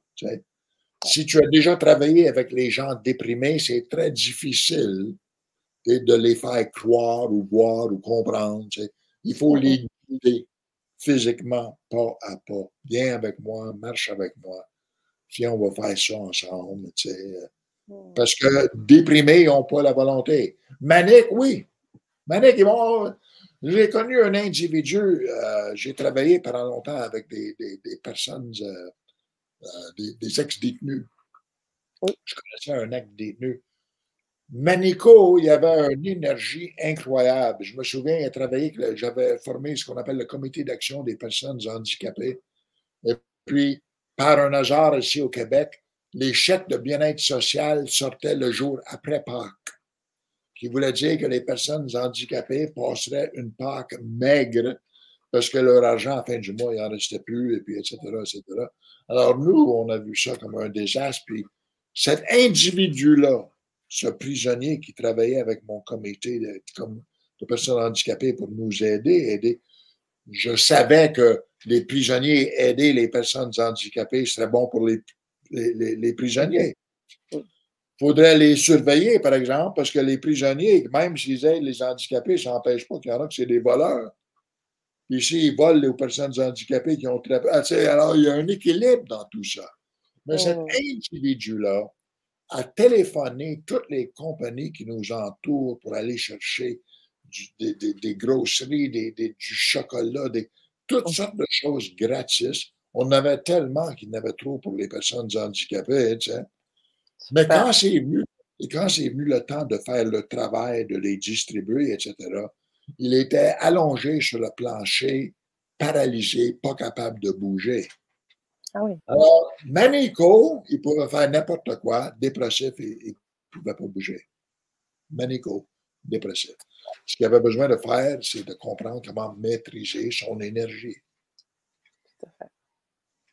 Alors, ici, on peut voir ce jeu de neurones dans le cerveau. C'est une photo qui s'appelle Santa Elena. Santa Elena, c'est où Napoléon, il est mort et enterré. Puis dans ma photo que tu vois devant toi, on voit la tombe de Napoléon, mais je peux te dire que Napoléon a sorti du tombeau. Il est très présent dans la photo. Si tu le vois, dis-moi là. Euh... Je ne le vois pas, mais peut-être que les auditeurs le voient. tu peux voir, mettre la prochaine slide. Oh, wow, OK. Alors, euh, oh, ouais. Alors là, ah, Napoléon, il est très clair. Hein. Ah, oui. mets, la, celle après celle-là. OK. Pour le restant de tes jours, quand tu vois cette photo-là, tu vas voir Napoléon tout de suite. Ah oui, oui, non, complètement. Parce que je t'ai guidé à faire un couple de liens. Il y a un couple de neurones que tu viens juste de tisser ensemble qui te permettent de voir Napoléon, que tu as tissé ça quand tu as vu le noir sur le blanc. Oh. Alors, ce qui n'était pas dans ton cerveau, pour le restant de tes jours, tu vas le voir. On l'a mis là. Tu as permis qu'on trace ces neurones. Alors, la prochaine photo, ça, c'est une photo des neurones, des, euh, liens neurologiques. À la naissance, il y en a très peu. Pipi, caca, crier, ça, ils peuvent faire. À six mois, il y en a beaucoup plus et beaucoup de plus de variations. À deux ans, il y en a infiniment plus et beaucoup plus de variations. Les variations, c'est un neurone, mais dix euh, lien neurologique. Alors, l'apprentissage, c'est un beau mot, tissage. On est en train de tisser des neurones dans un cerveau. L'apprentissage créatif, c'est pas à quoi on pense, mais comment on y pense. Hmm. J'aime pas ça, ou j'aime ça, ou je tolère ça, ou je sais que c'est pour ma santé, alors je vais faire ça quand même, même si j'aime pas ça. Non seulement ça, je vais le faire jusqu'à temps que je l'aime. Donner un exemple. Après mon accident, etc., j'ai changé beaucoup de choses dans ma vie, dont une des choses, c'est que j'ai essayé différents mélanges d'herbes euh, médicinales qui promettaient de m'aider dans ma situation. J'avais beaucoup de dommages, paralysie, etc. Et puis, j'ai essayé beaucoup de choses. Puis je leur ai donné un bon essai de plusieurs mois pour voir s'il y avait un effet. Puis ceux qui n'avaient pas d'effet, j'ai quitté. Puis ceux qui avaient un, bon effet, j'ai continué. Il y a certaines choses, certains mélanges d'herbes, certaines tisanes qui goûtaient affreux. Hum. Tu peux imaginer, c'est, c'est pas des herbes culinaires, c'est des herbes. On est d'accord. Exactement. Mais de prendre une tisane, un herbe qui goûte terrible, tu sais, euh, c'est de te condamner à souffrir. De arranger tes couloirs neurologiques pour que c'est tolérable. C'est pas difficile, ça prend la volonté de le faire. Il faut le boire lentement. Il faut laisser ce, ce dégoûtant goût permier toute ta bouche. Là, il faut donner la chance, et puis ça diminue, puis finalement, tout est bien. Alors, l'apprentissage, c'est pas à quoi on pense. Il faut prendre une tisane que j'ai, c'est comment on pense. Je ne l'aille pas, c'est bon pour ma santé. Je j'aime pas ça faire du jogging, mais je le fais parce que c'est bon pour ma santé. Et je fais parce que on se trouve une raison. Pas à quoi on pense. On pense des mêmes choses. J'ai faim, j'ai pas faim, j'ai soif, j'ai pas soif. Comment on y pense? J'ai soif, je vais prendre de la bière. J'ai soif, je vais prendre du jus de canneberge, c'est meilleur pour ma santé. C'est ça. J'ai soif, je vais prendre 10 bières. J'ai soif, je vais en prendre une, c'est tendance. Manière de boire. Pas à quoi, comment. Next slide. Alors, encore, le comment, c'est la perception humaine, on parle. Ici, on voit deux euh, ronces encerclées par d'autres. Lequel est le rond le plus large, à gauche ou à droite? Et la perception nous suggère que celle à gauche est plus large que celle à droite. Mais c'est parce que l'œil a la tendance de comparer ce qui l'entoure. On compare le cercle à gauche avec des plus petits cercles, le cercle à droite avec des plus gros cercles. Mais les cercles eux-mêmes au centre sont tous les deux de la même grandeur. Ah oui. Alors, même si ça pas l'air comme ça, c'est ça. Il y a beaucoup de choses dans nos croyances qui ne sont pas ça, même l'air comme ça. Il y a beaucoup de choses dans nos croyances qui sont ça, même si tu ne penses pas que c'est ça. Tu compares quoi à quoi? Je suis fâché contre le bon Dieu parce que je suis pas riche. Le bon Dieu t'a donné une intelligence pour devenir riche. Travaille donc, finir. Différentes manières de voir. Comparer à quoi? Next slide. C'est-tu du chaos ou de l'ordre? Moi, je peux t'assurer, les ayant mesurés, que chaque ligne est parfaitement droite, chaque carré est parfaitement droit. Les noirs et les, les, les, les, noirs sont exactement de la même grandeur, exactement parfaitement bien alignés, mais de la manière, de la façon, ça a l'air chaotique. Ce n'est pas, c'est parfaitement ordonné, mais ça n'empêche pas que ça a l'air chaotique. Des fois, ça a l'air comme ça. Des fois, les choses ont l'air niaiseuses. Ça ne change rien. Ça ne change rien. Ils sont ce qu'ils sont. Cette mm. pile est parfaitement bien balancée et harmonisée, même si ça a l'air chaotique, c'est de l'ordre. Mm. C'est la perception, c'est notre manière de voir. C'est ça, notre grille. D'ailleurs, toute la magie des illusionnistes, elle est basée sur ça. Ils trappent ton attention, ils dirigent ton attention sur quelque chose qu'ils veulent que tu vois pour que tu oublies de voir quelque chose d'autre. Quand tu penses à la couleur rouge, tu es effectivement en train de négliger le bleu, le vert, le jaune, le pourpre et toutes les autres couleurs. Concentrant sur une chose t'empêche les autres choses. Hmm. Next slide. Compte les trous noirs dans les coins. Je compte les? Les trous noirs dans les coins. Ah, mais je ne peux pas parce qu'ils s'allument à chaque fois. J'ai vraiment une persistance rétinienne. ça bouge. on, peut croire qu'il y a des coins noirs, mais il n'y en a pas. Les coins sont tous blancs, mais la réflexion des corps au noir jette leur projection sur le bleu. Ah, Alors, quand tu entends un politicien, pense à cette photo-là, ils sont en train de dire des choses. 12% des gens sont pour. Ben, ça veut dire que 88% sont contre. Hein? Si on dit que 12% sont pour, ça veut dire que 88% sont contre. On n'a pas dit ça. Pourquoi? On voulait croire qu'il y avait une bonne une bonne, un bon nombre pour. Puis peut-être c'est un bon nombre, mais ce n'est pas une majorité. Hein. Tout à fait. Compter les cercles noirs. On, peut essayer, mais il n'y en a pas. Même si l'apparence, elle est là quand même. Alors, la perception humaine, on donne tellement de foi, mais elle ne vaut pas notre foi. Elle nous demande une vie heuristique, une, vie où on est en train de prouver les choses avant de les emmagasiner comme des vérités. Oh. OK, le next slide. Là, on le voit, ce jeu de perception dans le réel. Si tu vois mon serpent à la droite dans la photo, je peux t'assurer que la chenille que tu es en train de regarder avait l'intention que tu vois un serpent. Mais je vais te dire aussi que tu n'es pas en train de regarder le visage de cette chenille, tu es en train de regarder sa queue. Son visage est de l'autre côté, confortablement en train de manger une feuille.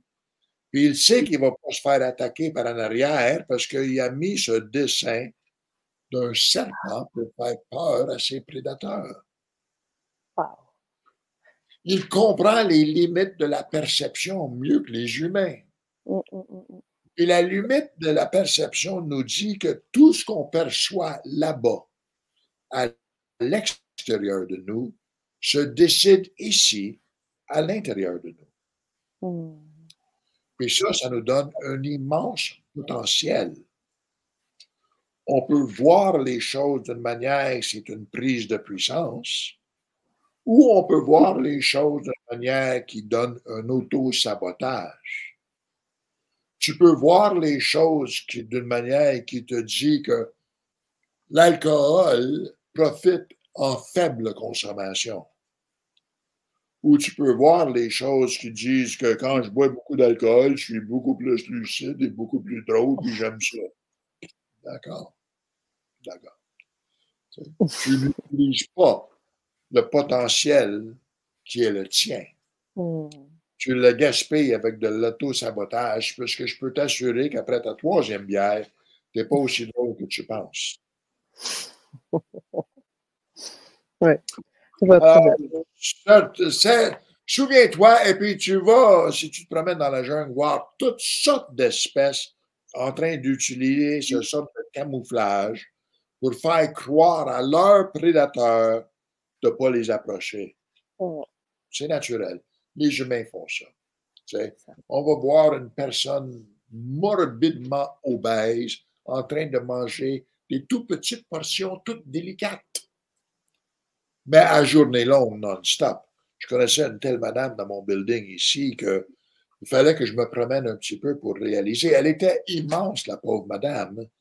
Mais quand je la voyais au restaurant en face de chez nous en train de manger son déjeuner, elle mangeait un petit déjeuner avec des petites bouchées, puis toutes délicates. Mais 20 minutes plus tard, j'étais à la pharmacie sur une autre rue, puis elle était dans un restaurant en train de manger là aussi. Hmm. Une heure plus tard, j'étais chercher ma buanderie, et puis elle était dans un restaurant à côté de la buanderie en train de manger un, repas là aussi. Hmm. Alors j'ai compris. Oui, délicate c'est pour masquer devant les gens qui sont sans doute en train de la regarder manger parce qu'elle mmh. était morbidement obèse, un 400 mmh. livres, 500 livres, quelque chose comme ça. C'est 200 kilos. Euh, les gens regardent parce que c'est c'est pas comme eux. Tu sais, ils, veulent boire, ils veulent comprendre quelque chose.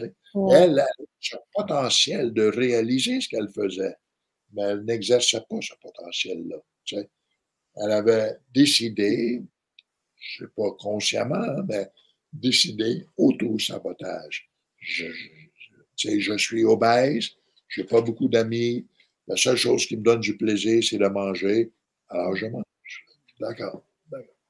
C'est de valeur. C'est un masque, mais à place de boire l'auto-sabotage, à place de boire la prise de puissance, tu vois l'auto-sabotage. Tristesse. OK. Next slide. Très, très important. Alors, ce que j'ai appris à travers tout ça, ce que j'appelle le moule de la nature. On voit, c'est très difficile d'expliquer avec les humains, surtout que je ne connais pas tout le monde à qui je parle.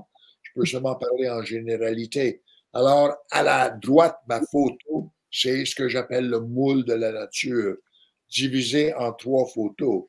À la gauche, le moule, ce que cette plante devrait être. Au centre, une plante qui est stressée. Je ne sais pas c'est quoi son stress. Trop de lumière, pas assez de lumière, trop de pluie, pas assez de pluie, un mauvais sol, des fois même une mauvaise graine. Je ne sais pas c'est quoi son problème, mais elle ne remplit pas son moule. Il y a la droite, une plante resplendissante qui est en train de remplir son moule. Chez l'individu, on peut dire qu'on a tous un potentiel. Le, la vie que j'ai vécue après mon accident, tout considérant l'accident, tout considérant, ça fait 45 ans que je suis paralysé d'ici en descendant, j'ai seulement une faible utilité de mes bras parce que mes épaules sont épuisées après 45 ans de l'aventure que j'ai vécue. Mais si j'avais compris le potentiel que j'avais à ce moment-là, je n'aurais fait encore beaucoup plus. C'est seulement au fur et à mesure que je faisais que je réalisais que j'avais un potentiel. Tu sais. Je ne me suis pas donné à une réaction stressée. J'ai jamais discuté mon accident, les ainsi, les ça de mon accident avant que tu me le demandes pour la première conférence. Ah. Jamais. J'ai discuté mon accident avec mon avocat parce qu'on avait suggéré que j'avais une vraie plainte contre le département de la, de voirie. La manière que les routes étaient faites, j'ai hydroplané mon auto durant une tempête de, pluie. J'ai frappé un poteau qui était réellement mal placé. Depuis ce temps-là, les poteaux ne sont plus là. Euh, on a suggéré. Alors, j'ai été voir c'était quoi. J'ai rencontré mon avocat. Mm. Je lui raconte l'histoire d'exactement qu'est-ce qu'il s'est dit. J'étais à mon club de squash, euh, un tournoi. J'ai pris la route durant la tempête, etc. Oui, il m'a dit. Alors, il me donne un rendez-vous encore la semaine d'après pour venir rencontrer son équipe, etc. Puis, dans ce deuxième rendez-vous, il, il me dit de leur répéter mon histoire.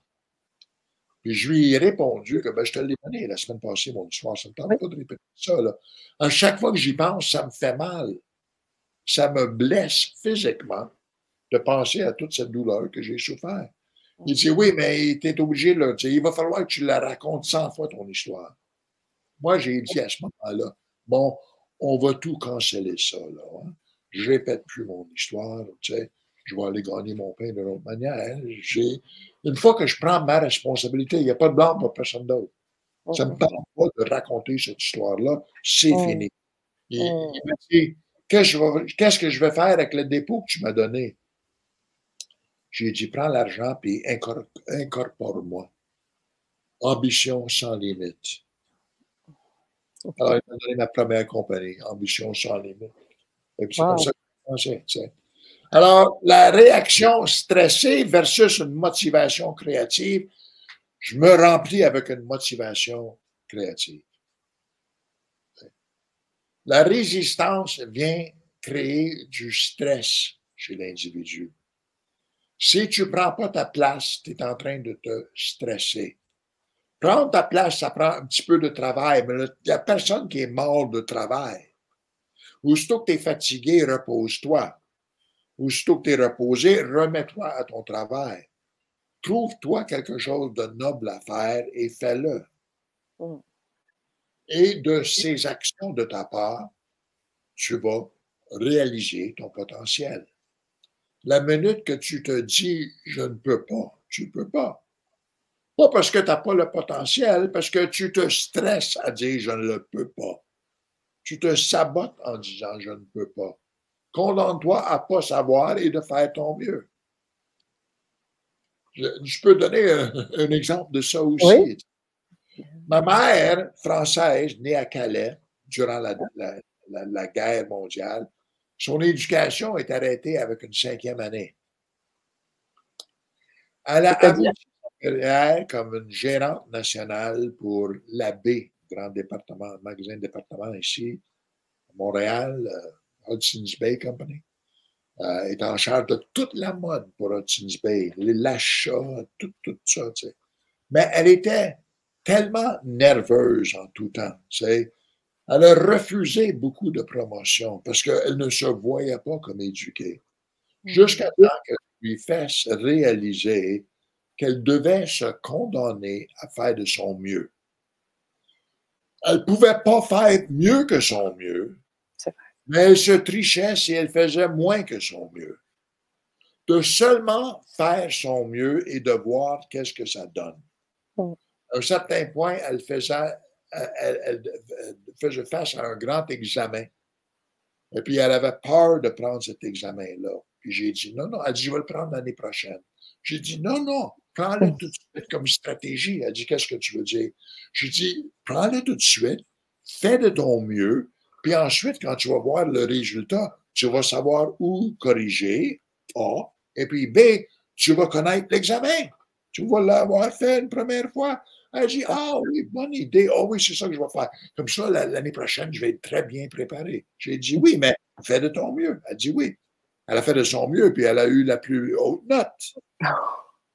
Parce que la seule chose qui l'empêchait, c'est pas son intellect. C'est une femme superbement intelligente c'est son manque de confiance dans son manque d'éducation. Comme si l'éducation, le certificat lui donnait quelque chose. Oh. Enlève ta résistance. C'est la seule chose qui va te mener à ton potentiel. Oh. Tu ne peux pas savoir avant que tu essayes. Et si tu essayes, si tu fais ton mieux, tu apprends quelque chose. Oh. Quand tu dis d'enlever la résistance, c'est comme le lâcher prise quand on dit de lâcher prise. C'est ça, c'est exactement ce que c'est. Première fois que j'ai fait une conférence, ils ont refusé 2500 personnes à la porte. Quand ma belle Suzy est venue m'entendre la première fois qu'on a la conférence, elle dit Tu parles de quoi? Je lui ai dit Je le sais réellement pas du tout. Il ne me l'a pas dit encore. Elle dit Mais comment tu vas faire? J'ai dit Je vais parler avec mon cœur, c'est tout. Oh. Puis effectivement, j'ai parlé avec mon cœur et puis j'ai eu une ovation debout. Merci beaucoup. Fais de ton mieux, c'est tout. Et puis tu vas voir que c'est assez.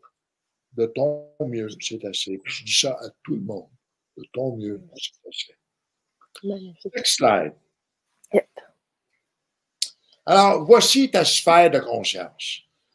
L'hémisphère gauche, ta connaissance, tout ce que tu connais l'hémisphère droit, ton expérience, tout ce que tu as fait.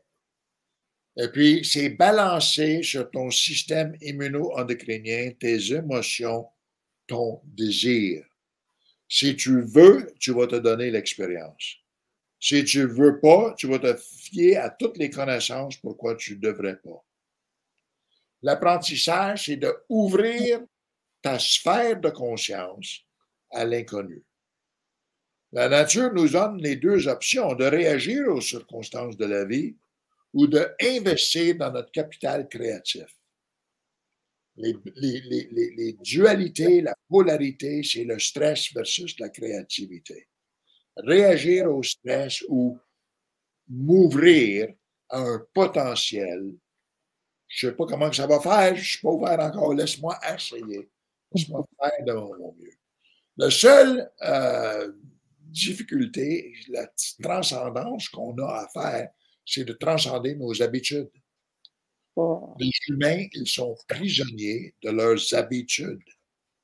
Je J'aime pas ça, tu ne l'as jamais goûté. Tu es prisonnier de tes habitudes. Je l'ai essayé une fois, mais c'était pas bon. Essaye-le une deuxième fois, ça va avoir amélioré. Stress égale la faim. On réagit aux circonstances. On réagit à nos habitudes. On réagit à notre connu, nos connaissances. On doit s'ouvrir à des nouvelles expériences, des nouvelles mm. manières de voir, une nouvelle émotivité. J'ai ça. Aime-le. Aime pour voir. Ouvre ta sphère de conscience. Pratique l'ouverture. Pratique-le. Tu le fais deux, trois fois, ça devient facile la troisième et la quatrième. Tu le fais 100 fois, c'est très facile la 101e fois. D'ailleurs, on nous dit que pour briser une habitude, tu dois faire quelque chose de nouveau Parce que briser l'habitude pour briser l'habitude, ça n'a aucun bon sens. Tu dois remplacer l'habitude avec quelque chose de meilleur 21 jours de fil. après que tu l'as fait 21 jours de fil, là, tu continues. Hum, hum, hum. L'habitude, elle est brisée. Mais si tu ne continues pas, elle va se reformer autour de là où tu continues, là où tu investis ton temps, ton énergie. Ah, j'aimerais euh, euh, faire un parallèle avec cet espace d'explication, avec le corps, par exemple. Si on fait toujours pour se muscler, par exemple, si on fait toujours les mêmes exercices, à un moment donné, bon, il va, ça va prendre de la masse, mais une fois qu'on fait toujours les mêmes exercices, eh bien, le corps s'habitue et du coup, bah, on ne peut pas vraiment façonner, on ne peut pas aller chercher tous les espaces de notre corps. Mais dès qu'on va venir changer les mouvements corporels, on va aller chercher d'autres exercices, alors le corps est obligé d'opérer des changements et à ce moment-là, on peut prendre une nouvelle masse, de muscler encore un nouveau muscle et vraiment se développer. Oui, c'est clair, c'est clair. On ajoute du poids, on ajoute des poids, on ajoute des répétitions. On ajoute, il faut ajouter. Tu sais, pour, pour, croître, il faut ajouter. Le stress, c'est rester fermé, même si les circonstances à l'extérieur de nous insistent qu'on joue. On sait, par exemple, dans des exemples, euh, mes exemples sont parfois bizarres parce que le plus extrême que je peux donner l'exemple, le plus que les faits se placent. Une femme qui se fait abducter. C'est-à-dire, qu'est-ce que c'est que ça? Prise prisonnière. Ah oui, oui, oui, en prison. Un violeur ou un voleur ou un ah, méchant.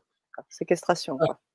La femme qui, et puis les, les, policiers vont te le dire, tu sais, la femme qui se défend avec toutes ses forces pour ne pas se faire amener quelque part, mm. pas se faire kidnapper. Mm-hmm. va normalement gagner, sauver sa vie. Mm-hmm.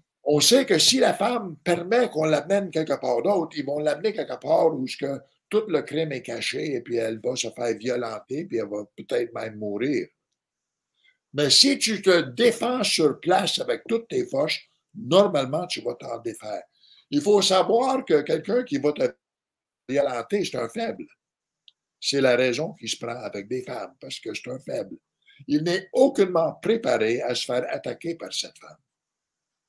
Et puis, si tu l'attaques sans cesse, avec ardeur, tu vas t'en sortir. C'est des exemples bizarres, mais c'est stress ou créativité, gagne ou perd, réagir ou investir dans ton capital créatif, devenir plus créatif. Alors, la prochaine slide nous amène à cet apprentissage. Quoi ce qu'on doit faire pour combler nos expériences, nos connaissances et nos désirs? Alors, si tu me mets la prochaine slide. Ça, y est, ah, encore, celle-ci? Oui. D'accord.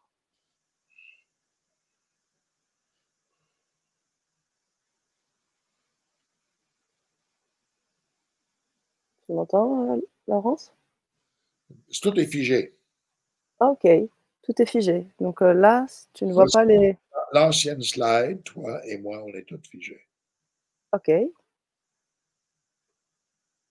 Alors, ça va peut-être euh, revenir. regarde un petit peu. Là encore, on est encore figé? Oui. Ok. Alors, on va juste faire un petit. Hop le partage. Est-ce que là, on est encore figé? Ah là, tu es figé. Oui, en effet, moi, je ne me vois pas figé, mais tu me vois figé. Oui, moi, je vois tout figé. Ok. Est-ce que vous nous voyez Ouais, juste pour voir un petit peu euh, comment on est vu à l'extérieur. Euh, les amis, vous pouvez nous dire si nous sommes tous les deux euh, figés? Donc là, je fais des petits mouvements pour que vous puissiez me voir. Et comme ça, on va. Ah, voilà, je t'ai récupéré là. là je ouais. Et moi, moi, je suis, figé encore? Non, on est tous les deux flous. On est flou? Oui, on, bouge, on est. Euh, ah, ok, ok. Euh, fluide, oui, bien sûr. Ok, parfait.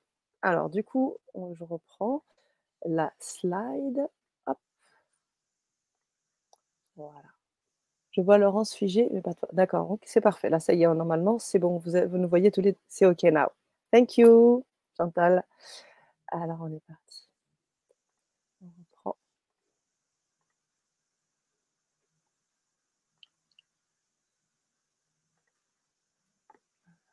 Demande un petit euh, expertise assez rapide. Hop là. Voilà.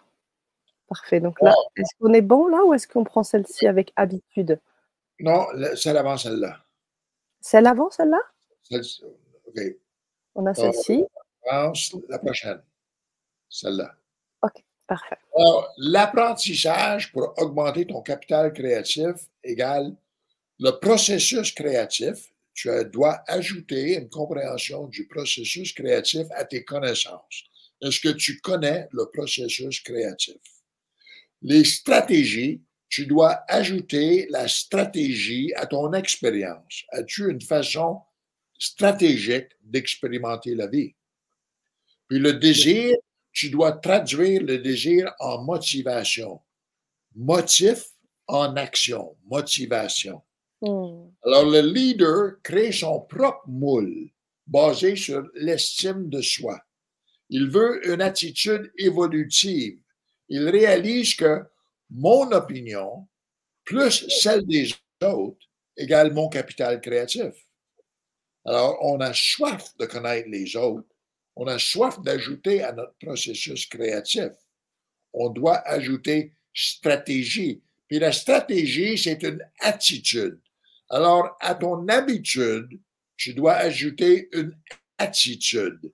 L'attitude, c'est une valeur ajoutée si tu as une attitude motivée vers la créativité, tu es prête à ton apprentissage.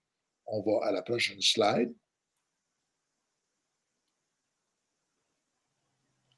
Pour voir, premièrement, pour ajouter la pensée créative, il faut comprendre que la créativité, c'est un processus.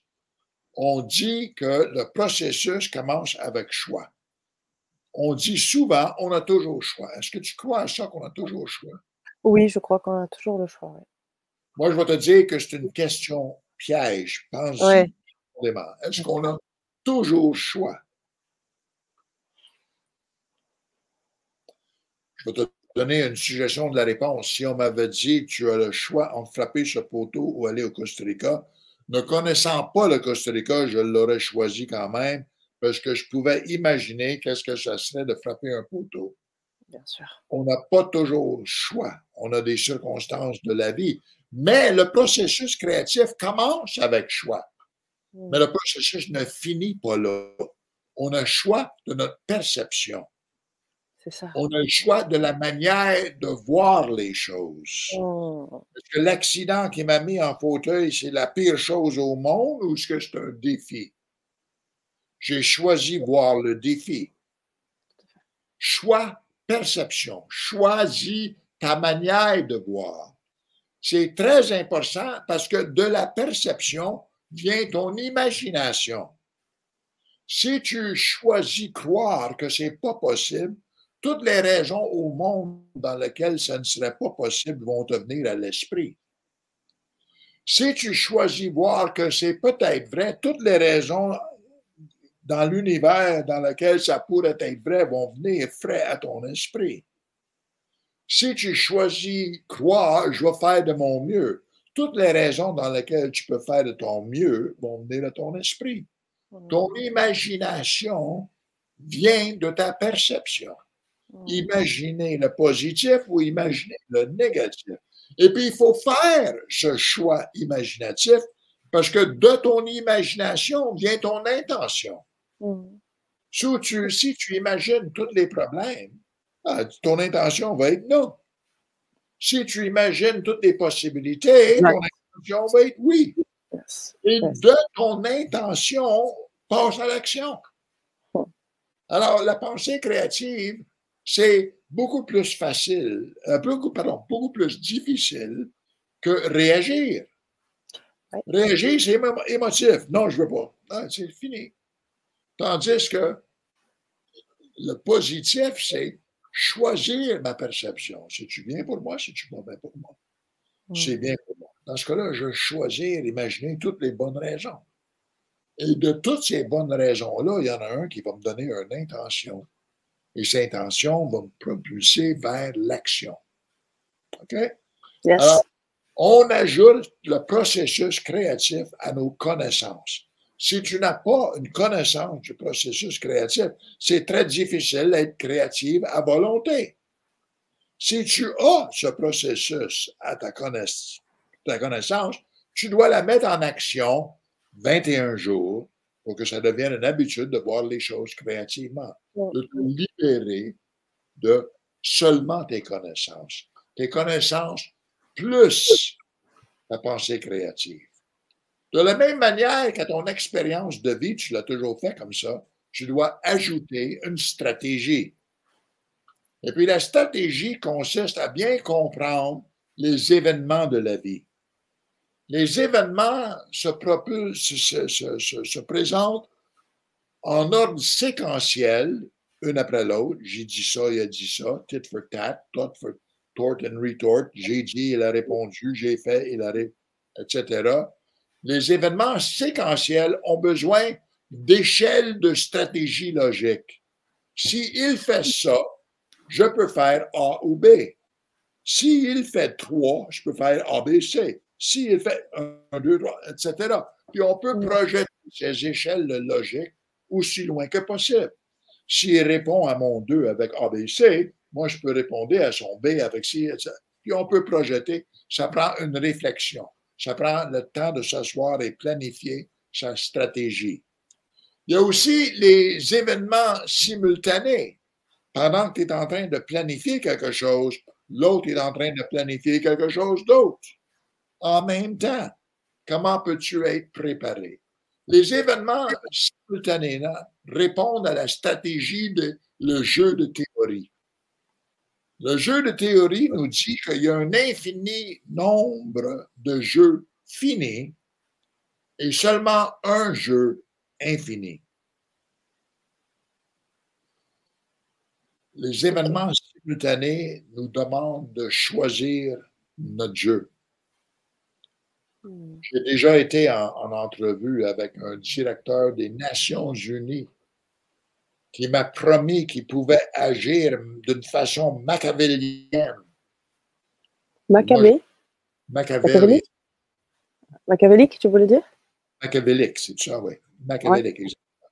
Puis moi, quand il m'a dit ça, dans ma tête, ça m'a dit je veux pas quelqu'un qui agit d'une façon machiavélique dans mon mm. cas. Sa manière de voir, sa manière de penser, sa manière de stratégifier était très claire. Et puis dans ma tête, la seule chose que je réalisais, c'est pas quelqu'un avec qui je veux m'associer. Ouais. Alors, les événements simultanément, j'ai appris ça dans le moment, j'étais dans son bureau, dans l'école, l'Université de la paix au Costa Rica, quand il me sort cette bombe-là. Et pour moi, c'est bien. Peux-tu autographier ton livre? Je l'apprécierais. Oui, merci, OK. Bon, ben, c'est tout. Finito. Euh, il voulait que je devienne président de l'Association des, des Nations Unies du Canada. Il voulait quelqu'un qui pouvait manipuler. Puis je Alors, deux sortes stratégie qu'il faut, il faut y penser, il faut y donner ton attention. Les stratégies pour les événements séquentiels, les, les, les, les échelles de logique. Et puis la stratégie pour les événements simultanés. Quel jeu joues-tu? Dans mon cas, je joue le jeu infini. Il y a un infini de nombre de jeux finis mais seulement un jeu infini avec ses lois, ses règles, son amour, etc. Ça, c'est le jeu qui me donne la troisième forme de stratégie, des stratégies préventives. Si tu sais où tu t'en vas, tu sais dans quelle direction t'en aller, tu sais quelle direction éviter.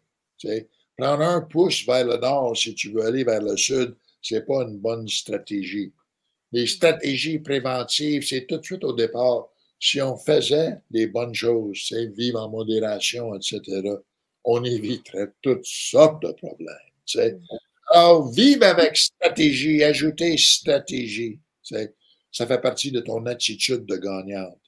Le processus créatif, stratégie et motivation. La motivation collective, c'est vers une qualité de vie. C'est ça. Alors, les besoins plus leur actualisation égale le mieux-être. Mm. C'est toutes des choses à l'intérieur de notre puissance, toutes des choses qu'on peut faire, toutes des choses qui mènent à la prochaine slide. Une attitude réactive, mes connaissances, mes expériences, mes désirs ou mes habitudes, j'ajoute une attitude proactive. Proactif, ça veut dire pensée consciente. On va le faire pendant un certain temps. On va intégrer, ça va devenir une habitude. Ça prend 21 jours. Le processus créatif, choix, perception, imagination, intention, action. Les stratégies simultanées, euh, préventives, euh, euh, qu'est-ce que j'ai dit en reculant? Simultané. Oh, séquentiel, une chose à l'autre. Les stratégies séquentielles, on peut faire des échelles de logique les stratégies simultanées, il faut choisir le jeu que tu veux jouer. Mm-hmm. Et la connaissance des deux te mène à des stratégies préventives. J'ai essayé ça, ça fait mal, je ne fais pas une deuxième fois. J'ai rencontré un monsieur, c'est un imbécile, je ne le rencontre pas une deuxième fois. C'est bon, j'ai voulu le marier, il m'a frappé, j'y vais pas une deuxième fois. Hein, il y a une certaine logique à la vie. Alors, le leader dans tout ça, c'est le premier à changer sa perception. Le premier à faire l'apprentissage proactif. Le premier à apprendre le processus créatif, apprendre le principe de stratégie, apprendre la motivation. Et puis, lui, il investit dans son capital créatif. Alors, connaissance plus processus créatif égale intelligence créative. Hmm. Le mot intelligence vient de latin interliga, lien entre. Comment on fait les liens entre les choses, entre les idées. On peut faire des liens destructifs ou on peut faire des liens créatifs. Choisis processus créatif. On a une expérience de vie, on a une stratégie, on peut aller chercher de la sagesse. On peut aller chercher une deuxième expérience de vie une troisième expérience, une quatrième expérience, et de là, on a le choix. Quelle est la meilleure expérience? Hmm. Comme je dis, euh, puis un monsieur qui m'a, il, s'est fâché quand j'ai dit ça dans un, dans un atelier une fois. J'ai dit, le monsieur qui veut faire l'amour avec sa femme le soir, il est mieux de commencer à la séduire le matin avec des belles phrases, des beaux. Tu sais, tu peux pas battre ta femme et puis t'attendre à faire l'amour avec. Pourquoi tu m'as dit ça? A-t-il crié devant une foule? Tu sais, ben, je ne savais pas, là, tu sais, euh, je ne savais pas que ça te touchait, là, tu sais. Essayé de calmer, tu sais, mais il y avait une attitude, une réaction. Ça l'a fâché de savoir qu'il fallait séduire sa femme avec des douces paroles et non avec des coups de poing. Oh, monsieur, il avait besoin de cette sagesse, il avait besoin de cette expérience pour lui, tu sais, une nouvelle stratégie, une nouvelle approche. On a des désirs, on doit y mettre notre motivation pour actualiser notre volonté. Désir plus motivation égale ta volonté. Alors, le paradigme d'un créatif, c'est un paradigme qui est la passion pour la vie, parce que tu as une intelligence créative, tu as une sagesse et tu as une volonté entièrement disponible à toi. Alors, la, loi de l'univers, la loi de la jungle, c'est de survivre et prospérer. Alors, le leader, c'est le premier qui change sa perception, le premier qui ajoute processus, stratégie et motivation pour aboutir avec intelligence créative, sagesse et volonté. Mmh. Investir dans ton capital créatif. Si on voit la next slide, ça rend ça très facile à voir. Ah, yes. Alors, au nucléus de nous-mêmes, on est réactif à nos habitudes. On ajoute une proactivité, une phase dans laquelle on additionne, on ajoute euh, une intelligence créative, on ajoute des stratégies, on ajoute une motivation pour arriver à un paradigme créatif. C'est un paradigme plus large. Ça incorpore toute notre réactivité, plus tout ce qu'on a appris durant notre phase proactive pour ultimement aboutir à être créatif. Les solutions, nous dit Einstein, n'existent pas au même niveau de compréhension que le problème. Hmm. Les problèmes sont au niveau réactif. En cherchant stratégie, expérience, etc., proactivement, on aboutit créativement. Dans mon cas, la mort a été transformative parce que je réalisais profondément de mon intérieur que mon paradigme, ma manière de voir venait juste de changer. Je n'avais aucunement une perception de la lumière dans mon ancien paradigme. J'avais une foi, une croyance, une espérance du divin. Mais cette espérance a été confirmée. Ça change tout. J'ai plus besoin de croire. Je maintenant, je peux seulement voir. L'expansion stratégique de sa conscience. On n'a pas besoin de mourir pour voir. On a seulement besoin de croître, d'une réactivité à la vie, à une phase proactive, un temps à l'apprentissage. Et puis de là, une vie créative pour le restant de nos jours. À n'importe quel âge que tu commences, le restant de tes jours. Je suis très heureux de voir que mes petits-fils, ils sont déjà créatifs, déjà très joyeux, jeunes. J'aurais aimé ça, là, à cet âge-là. J'aurais évité un terrible accident. Mais je n'aurais pas atteint la sagesse sans l'accident. Alors, je ne pense, pas en reculant avec tristesse. Je pense à reculons avec défi. C'est tout. J'ai jamais pensé, je vais marcher un de ces jours. Les gens qui pensent comme ça sont désappointés et se suicident. Non, j'ai pensé, est-ce que j'ai le stuff à l'intérieur? Est-ce que je peux passer à travers? ce que je peux faire de mon mieux? C'est tout. Vais condamné à faire de mon mieux. Alors, si on, on met la prochaine slide, on s'approche à la fin. Ça, c'est des leaders qui ont non seulement changé leur perception, mais ils ont changé toute leur forme physique. Tu sais, si tu penses que tu vois une feuille, je peux t'assurer que la papillon que tu vois voulait que tu vois feuille. Eh Adopter cette stratégie, il disparaît quand il se pose sur une autre feuille. Incroyable. Mm-hmm. Next slide, on va voir un autre insecte qui a vu la stratégie, mais l'a adaptée à lui. Il a réalisé que si tous les papillons devenaient des belles feuilles vertes sur le toit d'un arbre, on serait très visible. Moi, je vais être un vieille feuille brune en bas ici sur le sol. Ah oui, la même stratégie adaptée à sa façon. Et puis la, prochaine slide nous dit la même histoire.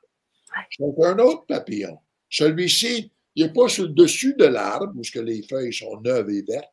Il n'est pas en bas où ils sont brunes. Il est sur le côté face au soleil où ils sont quasi brûlés. Il, il ressemble à une feuille quasi brûlée. Il faut lui donner ah, son apparence. Quelle créativité! Et dernière fois qu'on était au Costa Rica, la prochaine slide, on a vu que, oh, j'en avais un autre slide qui était là. OK, peut-être que je l'ai enlevé. J'avais, j'avais une, une, slide de euh, euh, caterpillar. De? Une chenille. Une chenille qui avait. Ah, un serpent. Un serpent? Non, une chenille.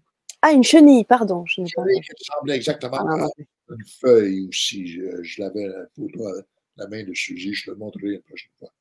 Euh, mais tout ça pour dire que les animaux sont en train de se copier. Le mimétisme étant une force de stratégie dans la jungle. Et, ils adaptent les, les, les, euh, les, ajustements à leurs propres besoins. Feuilles vertes, feuilles brunes, feuilles brûlées, etc. Besoins. Alors, pour conclure, on peut dire que la nature valorise trois aspects d'elle-même. Son capital structurel, le capital structurel décrit ce que la structure fait. Un bananier produit des bananes. C'est sa tâche. L'humain, c'est un penseur créatif. C'est sa tâche. Son capital client. Pour qui et avec qui la structure fait? Je suis un client du bananier, je mange des bananes. Le bananier, c'est un client du compost. C'est ce qui le nourrit. Hmm. Alors, on a des relations clients. Les clients, c'est n'importe qui qui consomme ou qui contribue à ton capital structurel. Hmm. Et le troisième, c'est le capital créatif, la touche personnelle. On a vu un insecte vert, on a vu un insecte brun, on a vu un insecte mimi. Chacun avec leur touche personnelle, chacun faisant preuve, preuve de leur propre créativité. Chez l'individu, notre capital structurel, c'est nos talents et nos habiletés. Notre capital client, nos proches, nos amis, nos vrais clients, si on est dans le marché, les personnes qui contribuent à notre mieux-être, hein, les personnes au mieux-être auxquelles on contribue, tout notre capital client. Notre capital créatif, comme dans la nature, notre touche personnelle la façon unique de voir les choses. Moi, j'aime les images. Moi, je montre des images, je discute des images. Ça, c'est ma façon d'expliquer les choses. Deuxième point, la force des survivants, c'est une adaptabilité. Les temps changent, tu changes avec le temps, tu es adapté. Si tu essaies de rester dans le passé, le passé va t'avaler. Tu es une belle preuve de ça, d'ailleurs. Absolument une belle preuve de ça. Le changement se gère à travers trois régimes. Le régime du chaos, le régime de transition et le régime de l'ordre. Le chaos, c'est tout ce qui mérite d'être changé. Tu fais un inventaire de tes habitudes, ton paradigme réactif. Quelles sont les habitudes? On ne va pas jeter le bébé avec l'eau de bain. Tu as certaines habitudes qui méritent d'être changées. Note-les. C'est le chaos de ta vie tu le changes, ça va se rectifier. Le régime de transition, c'est le temps que ça prend pour changer le chaos. Hein? Si on pense à un, euh, comment j'ai dit? Une chenille. Si on pense à une chenille, tu sais. Ah une chenille, c'est le régime de chaos. Pourquoi? Parce qu'une chenille peut manger une feuille d'un bananier dans une journée. Alors, on peut voir que plusieurs chenilles peuvent dévaster cet arbre-là. Mm. D'ailleurs, dans la jungle, une fois, on a eu une, invasion de, de, chenilles, et puis tout de suite, j'ai eu mon intendant, puis je lui ai demandé qu'est-ce que je ferais. Il dit non, non, c'est correct. Ils vont être là deux ou trois jours, puis ensuite, ils vont changer de place. Ils ne veulent pas faire mourir la forêt. Ils veulent mm. seulement se nourrir. Alors, ils ont l'intelligence de ne pas rester sur place. Ils vont aller sur la côte du Caraïbe ils sont en envol, ils passent par-dessus chez toi, ils vont manger chez toi. Le chaos, la transition, c'est le temps de changer, le temps d'apprendre des nouvelles choses. Et puis l'homme, c'est le paradigme créatif. La nature gère ces trois régimes simultanément. Tu vas au Costa Rica, tu vas aller voir un arbre, disons, euh, un oranger, sur l'oranger, tu vas voir des fleurs d'oranger qui vont devenir des, oranges. Tu vas voir du fruit frais. Et si on n'a pas cueilli l'année dernière, tu vas voir des oranges qui c'est la deuxième année sur l'arbre. Et puis tu peux voir que les oranges ne sont pas aussi bonnes que les fraîches neuves parce qu'ils ne goûtent pas l'orange. Ils goûtent mm. l'eau dans dans un fruit dur et plutôt sec même si rempli d'eau. Tu sais. Alors, chaos, transition, l'ordre. Simultanément, en tout temps, les trois régimes sont là. Tu peux te tremper dans les trois régimes. Tu peux aller voir exactement pourquoi ça ne peut pas être fait, le chaos.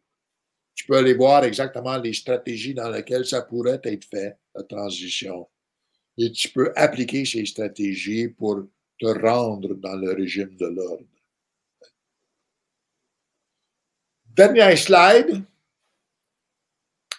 Pour le leader authentique, l'altruisme égoïste, c'est une stratégie de gestion.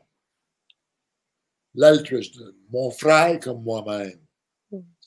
la loi de l'amour, c'est une stratégie de gestion. J'ai rencontré des gens dans ma vie qui. J'ai dit à un individu une fois Hey, si Dieu c'était pas mon ami, je te casserais la gueule. Connais-tu l'expression? Oui, oui. Un mauvais caractère qui mériterait un coup de poing dans le front. J'ai dit, tu devrais aimer Dieu parce que c'est Dieu qui m'empêche de te casser la gueule. J'étais très sincère, il a compris, il s'est calmé un peu, tu sais, mais c'est la vérité. Là. Le leader authentique voit l'altruisme égoïste comme une stratégie. Ça ne sert à rien de lui casser la gueule, ça va te revenir plus tard, ça va c'est du problème pour rien. Là. Il y a une chanson anglaise qui parle d'un jeu de poker. When you got to know when to hold them, know when to fold them. Tu dois savoir quand est-ce tenir tes cartes, puis savoir quand est-ce les jeter parce que tu ne peux pas gagner. Tu sais, mm. euh, l'altruisme égoïste comme stratégie, tu évites tellement de problèmes. Ça ne veut pas dire tourner la joue pour te faire frapper. Mmh. C'est tourner la joue pour être capable de t'évader. Bien dit. Et puis finalement, le fruit du labeur, c'est une passion pour la vie et puis une appréciation pour la profonde sagesse de la nature. Mmh. Je suis entouré d'intelligence. Je regarde par ma fenêtre, je vois de l'intelligence. Ça m'encourage, ça me donne cette passion que j'ai pour la vie. Tu sais. Je ne vais pas m'arrêter sur mon pauvre sort, pauvre. Moi, je n'ai pas le temps à ça. Beaucoup de temps après ma mort, pour prendre le temps pour whatever, je ne sais pas, je ne suis pas rendu là, mais pour dire que j'aime la vie, je suis passionné par la vie, malgré les, l'handicap, malgré la douleur, malgré, malgré tout ça, je me donne à la vie. Waouh, waouh, waouh. Alors, je garde cette petite slide aussi pour qu'on puisse voir aussi ton adresse, euh, ton site. Vous puissiez aussi vous, euh, connecter à Laurence. Et bien évidemment, on va. Alors, j'espère que j'ai réussi à répondre à la majorité de tes questions. Oui, la majorité, en effet, alors on a, on a, on a complètement explosé le compteur de, du temps. Euh, donc du coup, oui, tu as répondu à mes questions. J'en avais peut-être juste une, mais si on peut prendre cinq minutes pour juste la, poser parce que je pense qu'elle est importante. Euh, par rapport à, alors l'ange gardien, tu y as répondu. Euh, tu parles alors tu parles souvent d'amour et de faire corps avec la nature qui nous inspire. Tu parles aussi du bien, du mal, de la lumière, de la, du noir, euh, de cette forme de dualité. Ne penses-tu pas que nous sommes plus amenés à vivre euh, plus dans l'unité et non dans la dualité par rapport à comment tu l'exprimes Et puis, il y a d'autres personnes qui disent que nous sommes notre propre divinité. Qu'est-ce que tu en penses? Ben, on est notre propre divinité, oui, dans un sens. Si on croit qu'on l'est, euh, on approche le chemin. Si on ne croit pas, on évite le chemin. Alors, il y a une certaine vérité là-dedans.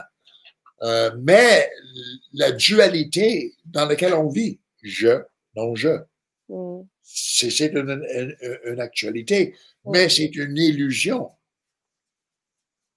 Parce que la lumière émerge de la noirceur.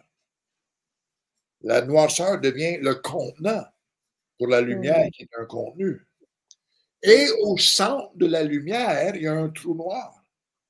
Alors la lumière est un contenant pour la noirceur qui est son contenu. Hmm. Ils sont indivisibles. C'est seulement la perception individuelle qui donne cette dualité. Je, hmm. non je. Hmm. Alors c'est pour ça qu'on doit changer notre esprit pour devenir plus créatif, pour que tu puisses voir que tu es effectivement une goutte d'eau dans l'océan. Mm. Tu es aussi humide que le restant de l'océan. Mm. Tu es aussi salé que le restant de l'océan. Mais mm. tu n'es pas l'océan. Et si tu veux une preuve que tu n'es pas l'océan, attends cinq minutes, puis tu vas voir qu'une soudaine vague de froid va refroidir ta goutte tu étais très bien dans une belle mer des Caraïbes, il faisait chaud, Mais quand il est venu une vague d'eau froide, tu as dû t'ajuster. Tu n'avais pas le choix. Alors oui, une dualité, mais une dualité de notre création. Si on veut mettre fin à cette dualité, il faut arrêter son dialogue interne. Les deux hémisphères du cerveau se parlent. Le tralala se parle. Tu, tu, tu vois des faits en rapport avec ton nombril. Alors, tu acceptes ou tu refuses par rapport à ton nombril.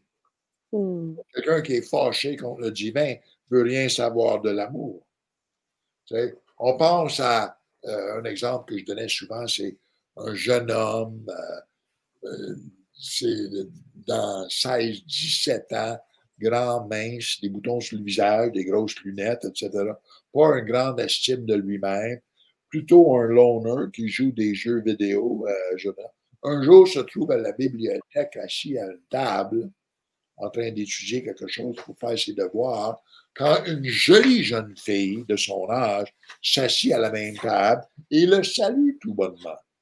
Puis lui, il regarde les yeux, puis craintivement lui dit bonjour. Puis elle, elle a une personnalité exubérante, et puis elle l'engage toute l'après-midi dans des conversations banales, mais amusantes. Et puis, à la fin de l'après-midi, il est en amour avec elle et sa vie a changé. Les jeux vidéo, etc., ne sont pas aussi importantes qu'une longue conversation dans le milieu de la nuit avec cette jeune fille. Il hmm. est infatué, il est en amour, sa personnalité, tout a changé. Sa maman a dit Je ne sais pas ce que tu as fait avec mon fils, c'est comme si tu l'as enchanté. Oui, c'est ça. Il s'est donné à l'amour. Hmm. Alors, quand on parle de cette transition, cette évolution, c'est d'aller d'une perception de dualité à fusion. Quand tu t'abandonnes à la conscience, quand tu ressens cette énergie dans ton cerveau, puis tu réalises que c'est toi qui es en train de mettre l'énergie là, tu sais. Mm, mm, mm, Merci Laurence. Alors, bon, je, me tâte quand même, mais je me dis qu'on on va dire deux heures pour deux heures. J'ai quand même une dernière question. Certains scientifiques affirment que ce genre d'expérience de mort imminente que tu as vécue est le fruit de notre inconscient. Pourquoi tu, dirais que tes expériences ne sont pas le fruit de ton inconscient As-tu fait des recherches pour expliquer tes expériences qui font que ce n'est pas, ce pas cet espace-là que tu as visité? Ouais, euh, plus que des expériences, je me suis fait examiner par euh, un, neuroscientifique à l'Université de Montréal qui mmh est euh, fasciné par ces phénomènes et mmh qui voulait mesurer mon cerveau pendant que j'étais dans une boîte qui allait comme un immense réfrigérateur. J'étais assis dans une vraie chaise de barbier, tu sais, les gros fauteuils de barbier, dans cette pièce, dans la noirceur absolue, pompé à un EEG, électroencéphalogramme, et puis dans la noirceur, puis il me dit médite. La minute que j'ai fermé mes yeux, il a dit à Suzy que sa résonance vibratoire, elle est plus basse que les sœurs. Euh, quelles sœurs c'était les. les, les, les je sais pas, il avait fait euh, des, sœurs. des sœurs, des bonnes sœurs? Des, oui, des sœurs, oui, dans, dans, un convent. D'accord, dans un couvent. D'accord. des sœurs, ils les avaient toutes mesurées et puis j'avais une résonance vibratoire beaucoup plus basse que la leur. Tu Ça, c'est des femmes qui ont passé leur vie à, mesurer, etc. L'harmonie entre les deux hémisphères, c'est me concentrer mmh. seulement à ma respiration. Tu sais. Mmh, mmh, la kundalini de bouger. Euh, si je peux euh, te, parler de ça, tu sais, quand j'ai sorti de l'hôpital, j'ai eu des expériences bizarro parce que ma moelle épinière, elle est écrasée. Et puis, mon système, et on a deux systèmes. Hein. On a le système sympathique qui fait monter l'énergie et le système parasympathique qui fait euh, calmer l'énergie. Mm-hmm. Mes deux systèmes étaient croisés. Puis ça se manifestait de toutes sortes de manières bizarres, dont je ne pouvais pas lire. Pas parce que j'avais oublié comment lire, parce que aussitôt que je me mettais à lire, avant de me rendre à la fin du premier paragraphe, je m'endormais dessus. Hmm. Et puis, il y a des manifestations qui se faisaient devant moi, des hallucinations, des, des, gens, des personnes que je voyais d'une façon réelle. Et puis, j'ai vite appris que les autres ne les voyaient pas. Hmm. Alors, stratégique, tu te fermes la gueule, tu sais, euh, tu veux pas. Mais j'ai été voir mon médecin. Mon médecin, c'est le partenaire de Wilder Penfield, qui est le grand penseur au niveau de la neurologie, le Dr. William Findell. Et puis, il m'a expliqué que le sympathique et le parasympathique étaient écrasés. Ah, euh, il n'y avait rien à y faire, que peut-être ça se remettrait, mais il allait me faire. J'ai demandé, moi, la raison que je voulais le voir, je, voulais parler à un psychiatre. Hein. J'ai des choses qui se passent dans mon cerveau, ça me dérange, je n'ai pas peur de dire, hey, tu sais, euh, je peux donner des anecdotes, c'est épeurant. Alors, il, m'a donné un rendez-vous euh, le lendemain matin. Tout de suite, il m'a donné un rendez-vous euh, au Allen Memorial Hospital, qui est l'hôpital psychiatrique ici. Mm. Et puis, ce n'était pas accessible au fauteuil, comme j'apprenais. La plupart du monde n'est pas accessible au fauteuil. Alors, j'ai dû rencontrer cette psychiatre, une madame, dans la cave, parce qu'il y avait une de rentrée sous-bassement, dans la cave, dans une petite chambre grise, verte, couleur institutionnelle, là, tu sais, méchante petite chambre dans une cave. Et puis la madame, la j'étais assis là avant elle, et puis elle rentre pour me joindre, et puis c'est un visage qu'on voit seulement dans les films, tu sais, euh, une madame très, très stricte avec des, des souliers lacets et puis des bas, pas de nylon, là, des bas de coton couleur peau, par exemple. Tu sais, Les filles mettaient au secondaire. Là, tu sais. et puis un, un, un, visage. Euh, elle avait tout de suite au départ, ma première perception en la voyant, c'est cette pauvre madame, elle a beaucoup plus de problèmes que je vais avoir dans ma vie entière. Tu sais. Et puis de là, euh, le, point de notre, discours, c'était seulement moi étant aussi poli que je peux pour sacrer mon camp sans la laisser penser qu'elle avait perdu son temps. Tu sais. Oh. elle n'avait pas perdu son temps. Elle m'a dit, je vais demander à quelqu'un de te téléphoner. Et puis, il m'a téléphoné cet après-midi, le même après-midi. Puis, le monsieur était un maître zen. Hmm. Et puis j'ai eu une longue discussion avec lui. Puis la première chose qu'il m'a dit, ce qui t'est arrivé, c'est une très bonne chance.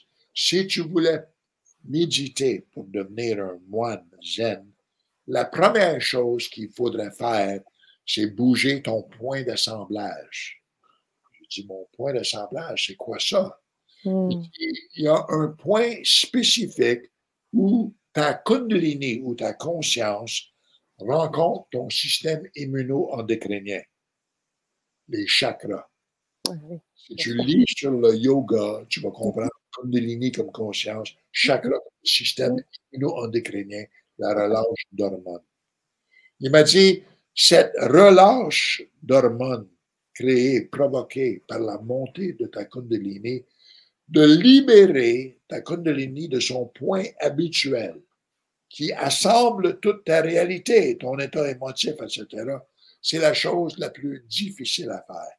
Mais une fois que le point d'assemblage est dans un free flow, une fois qu'il bouge de lui-même, de là, ça va provoquer des hallucinations, des, des, des, troubles psychiques comme tu veux. Fais-toi-en pas, ignore-les autant que possible, continuez à travailler, à faire monter et descendre ton énergie jusqu'à temps que tu la maîtrises. Ça ne va pas prendre tellement longtemps. Et puis, effectivement, il y a eu raison. Mm. Mm. Alors, est-ce que c'est provoqué par le subconscient? Non, mais ça se déplace du subconscient. Le point d'assemblage dans sa façon habituelle, c'est ce qui garde ton conscient et ton subconscient fixes on appelle ça un point d'assemblage, c'est un bon langage. Là, donc, tu, où tu assembles ta réalité. Moi, dans ma mort, ma mort a déplacé le point d'assemblage. Pour moi, c'est pas quelque chose mmh. exprès. C'est le choc émotif, etc. A déplacé. Mais une fois qu'il était en mouvement, là, je suis ou condamné de subir son mouvement ou de maîtriser le flow. Et j'ai maîtrisé le flow. C'est là que je me suis donné, comme je t'ai dit, un rendez-vous, 20 minutes tous les jours le restant de ma vie. Pensant que c'était une grande tâche. Comme je t'ai dit, ça n'a pas pris longtemps avant que c'était tellement un plaisir que, c'est euh, des heures et des heures en méditation. Et puis des phénomènes, toutes sortes de phénomènes. Euh, ah, je, sais, hein, j'ai eu l'occasion de m'en parler hein, en off quand j'étais de te voir au Québec. C'est juste magnifique, Laurence. Je pense que cette Vibra conférence pourrait s'éterniser encore et encore, euh, mais je pense que là, on a déjà partagé beaucoup de choses. Je te remercie déjà beaucoup d'avoir pris le temps de faire ce récap euh, de des expériences de mort imminente et puis euh, aujourd'hui de, ce complément que tu as apporté. Et ce qui est très fort et enrichissant, c'est comment, à partir des expériences que tu as vécues, tu as pu déployer, transcender tout ça pour aujourd'hui faire cette présentation aussi que tu nous as faite, qui est vraiment mêlée entre euh, ce qui touche à l'invisible, au visible, au concret. Donc, c'était vraiment une présentation très dense, très claire et détaillée, qui fait que, ben, en fait, ça nous ouvre l'esprit sans passer forcément par les étapes que tu as passées. Donc, merci pour ça. Grand plaisir. Puis merci pour toi, parce que le fait que les deux présentations sont maintenant enregistrées et online, on n'a pas besoin de se souvenir des, des minus détails de tout ce que j'ai dit. On peut aller le revisiter à n'importe quel moment.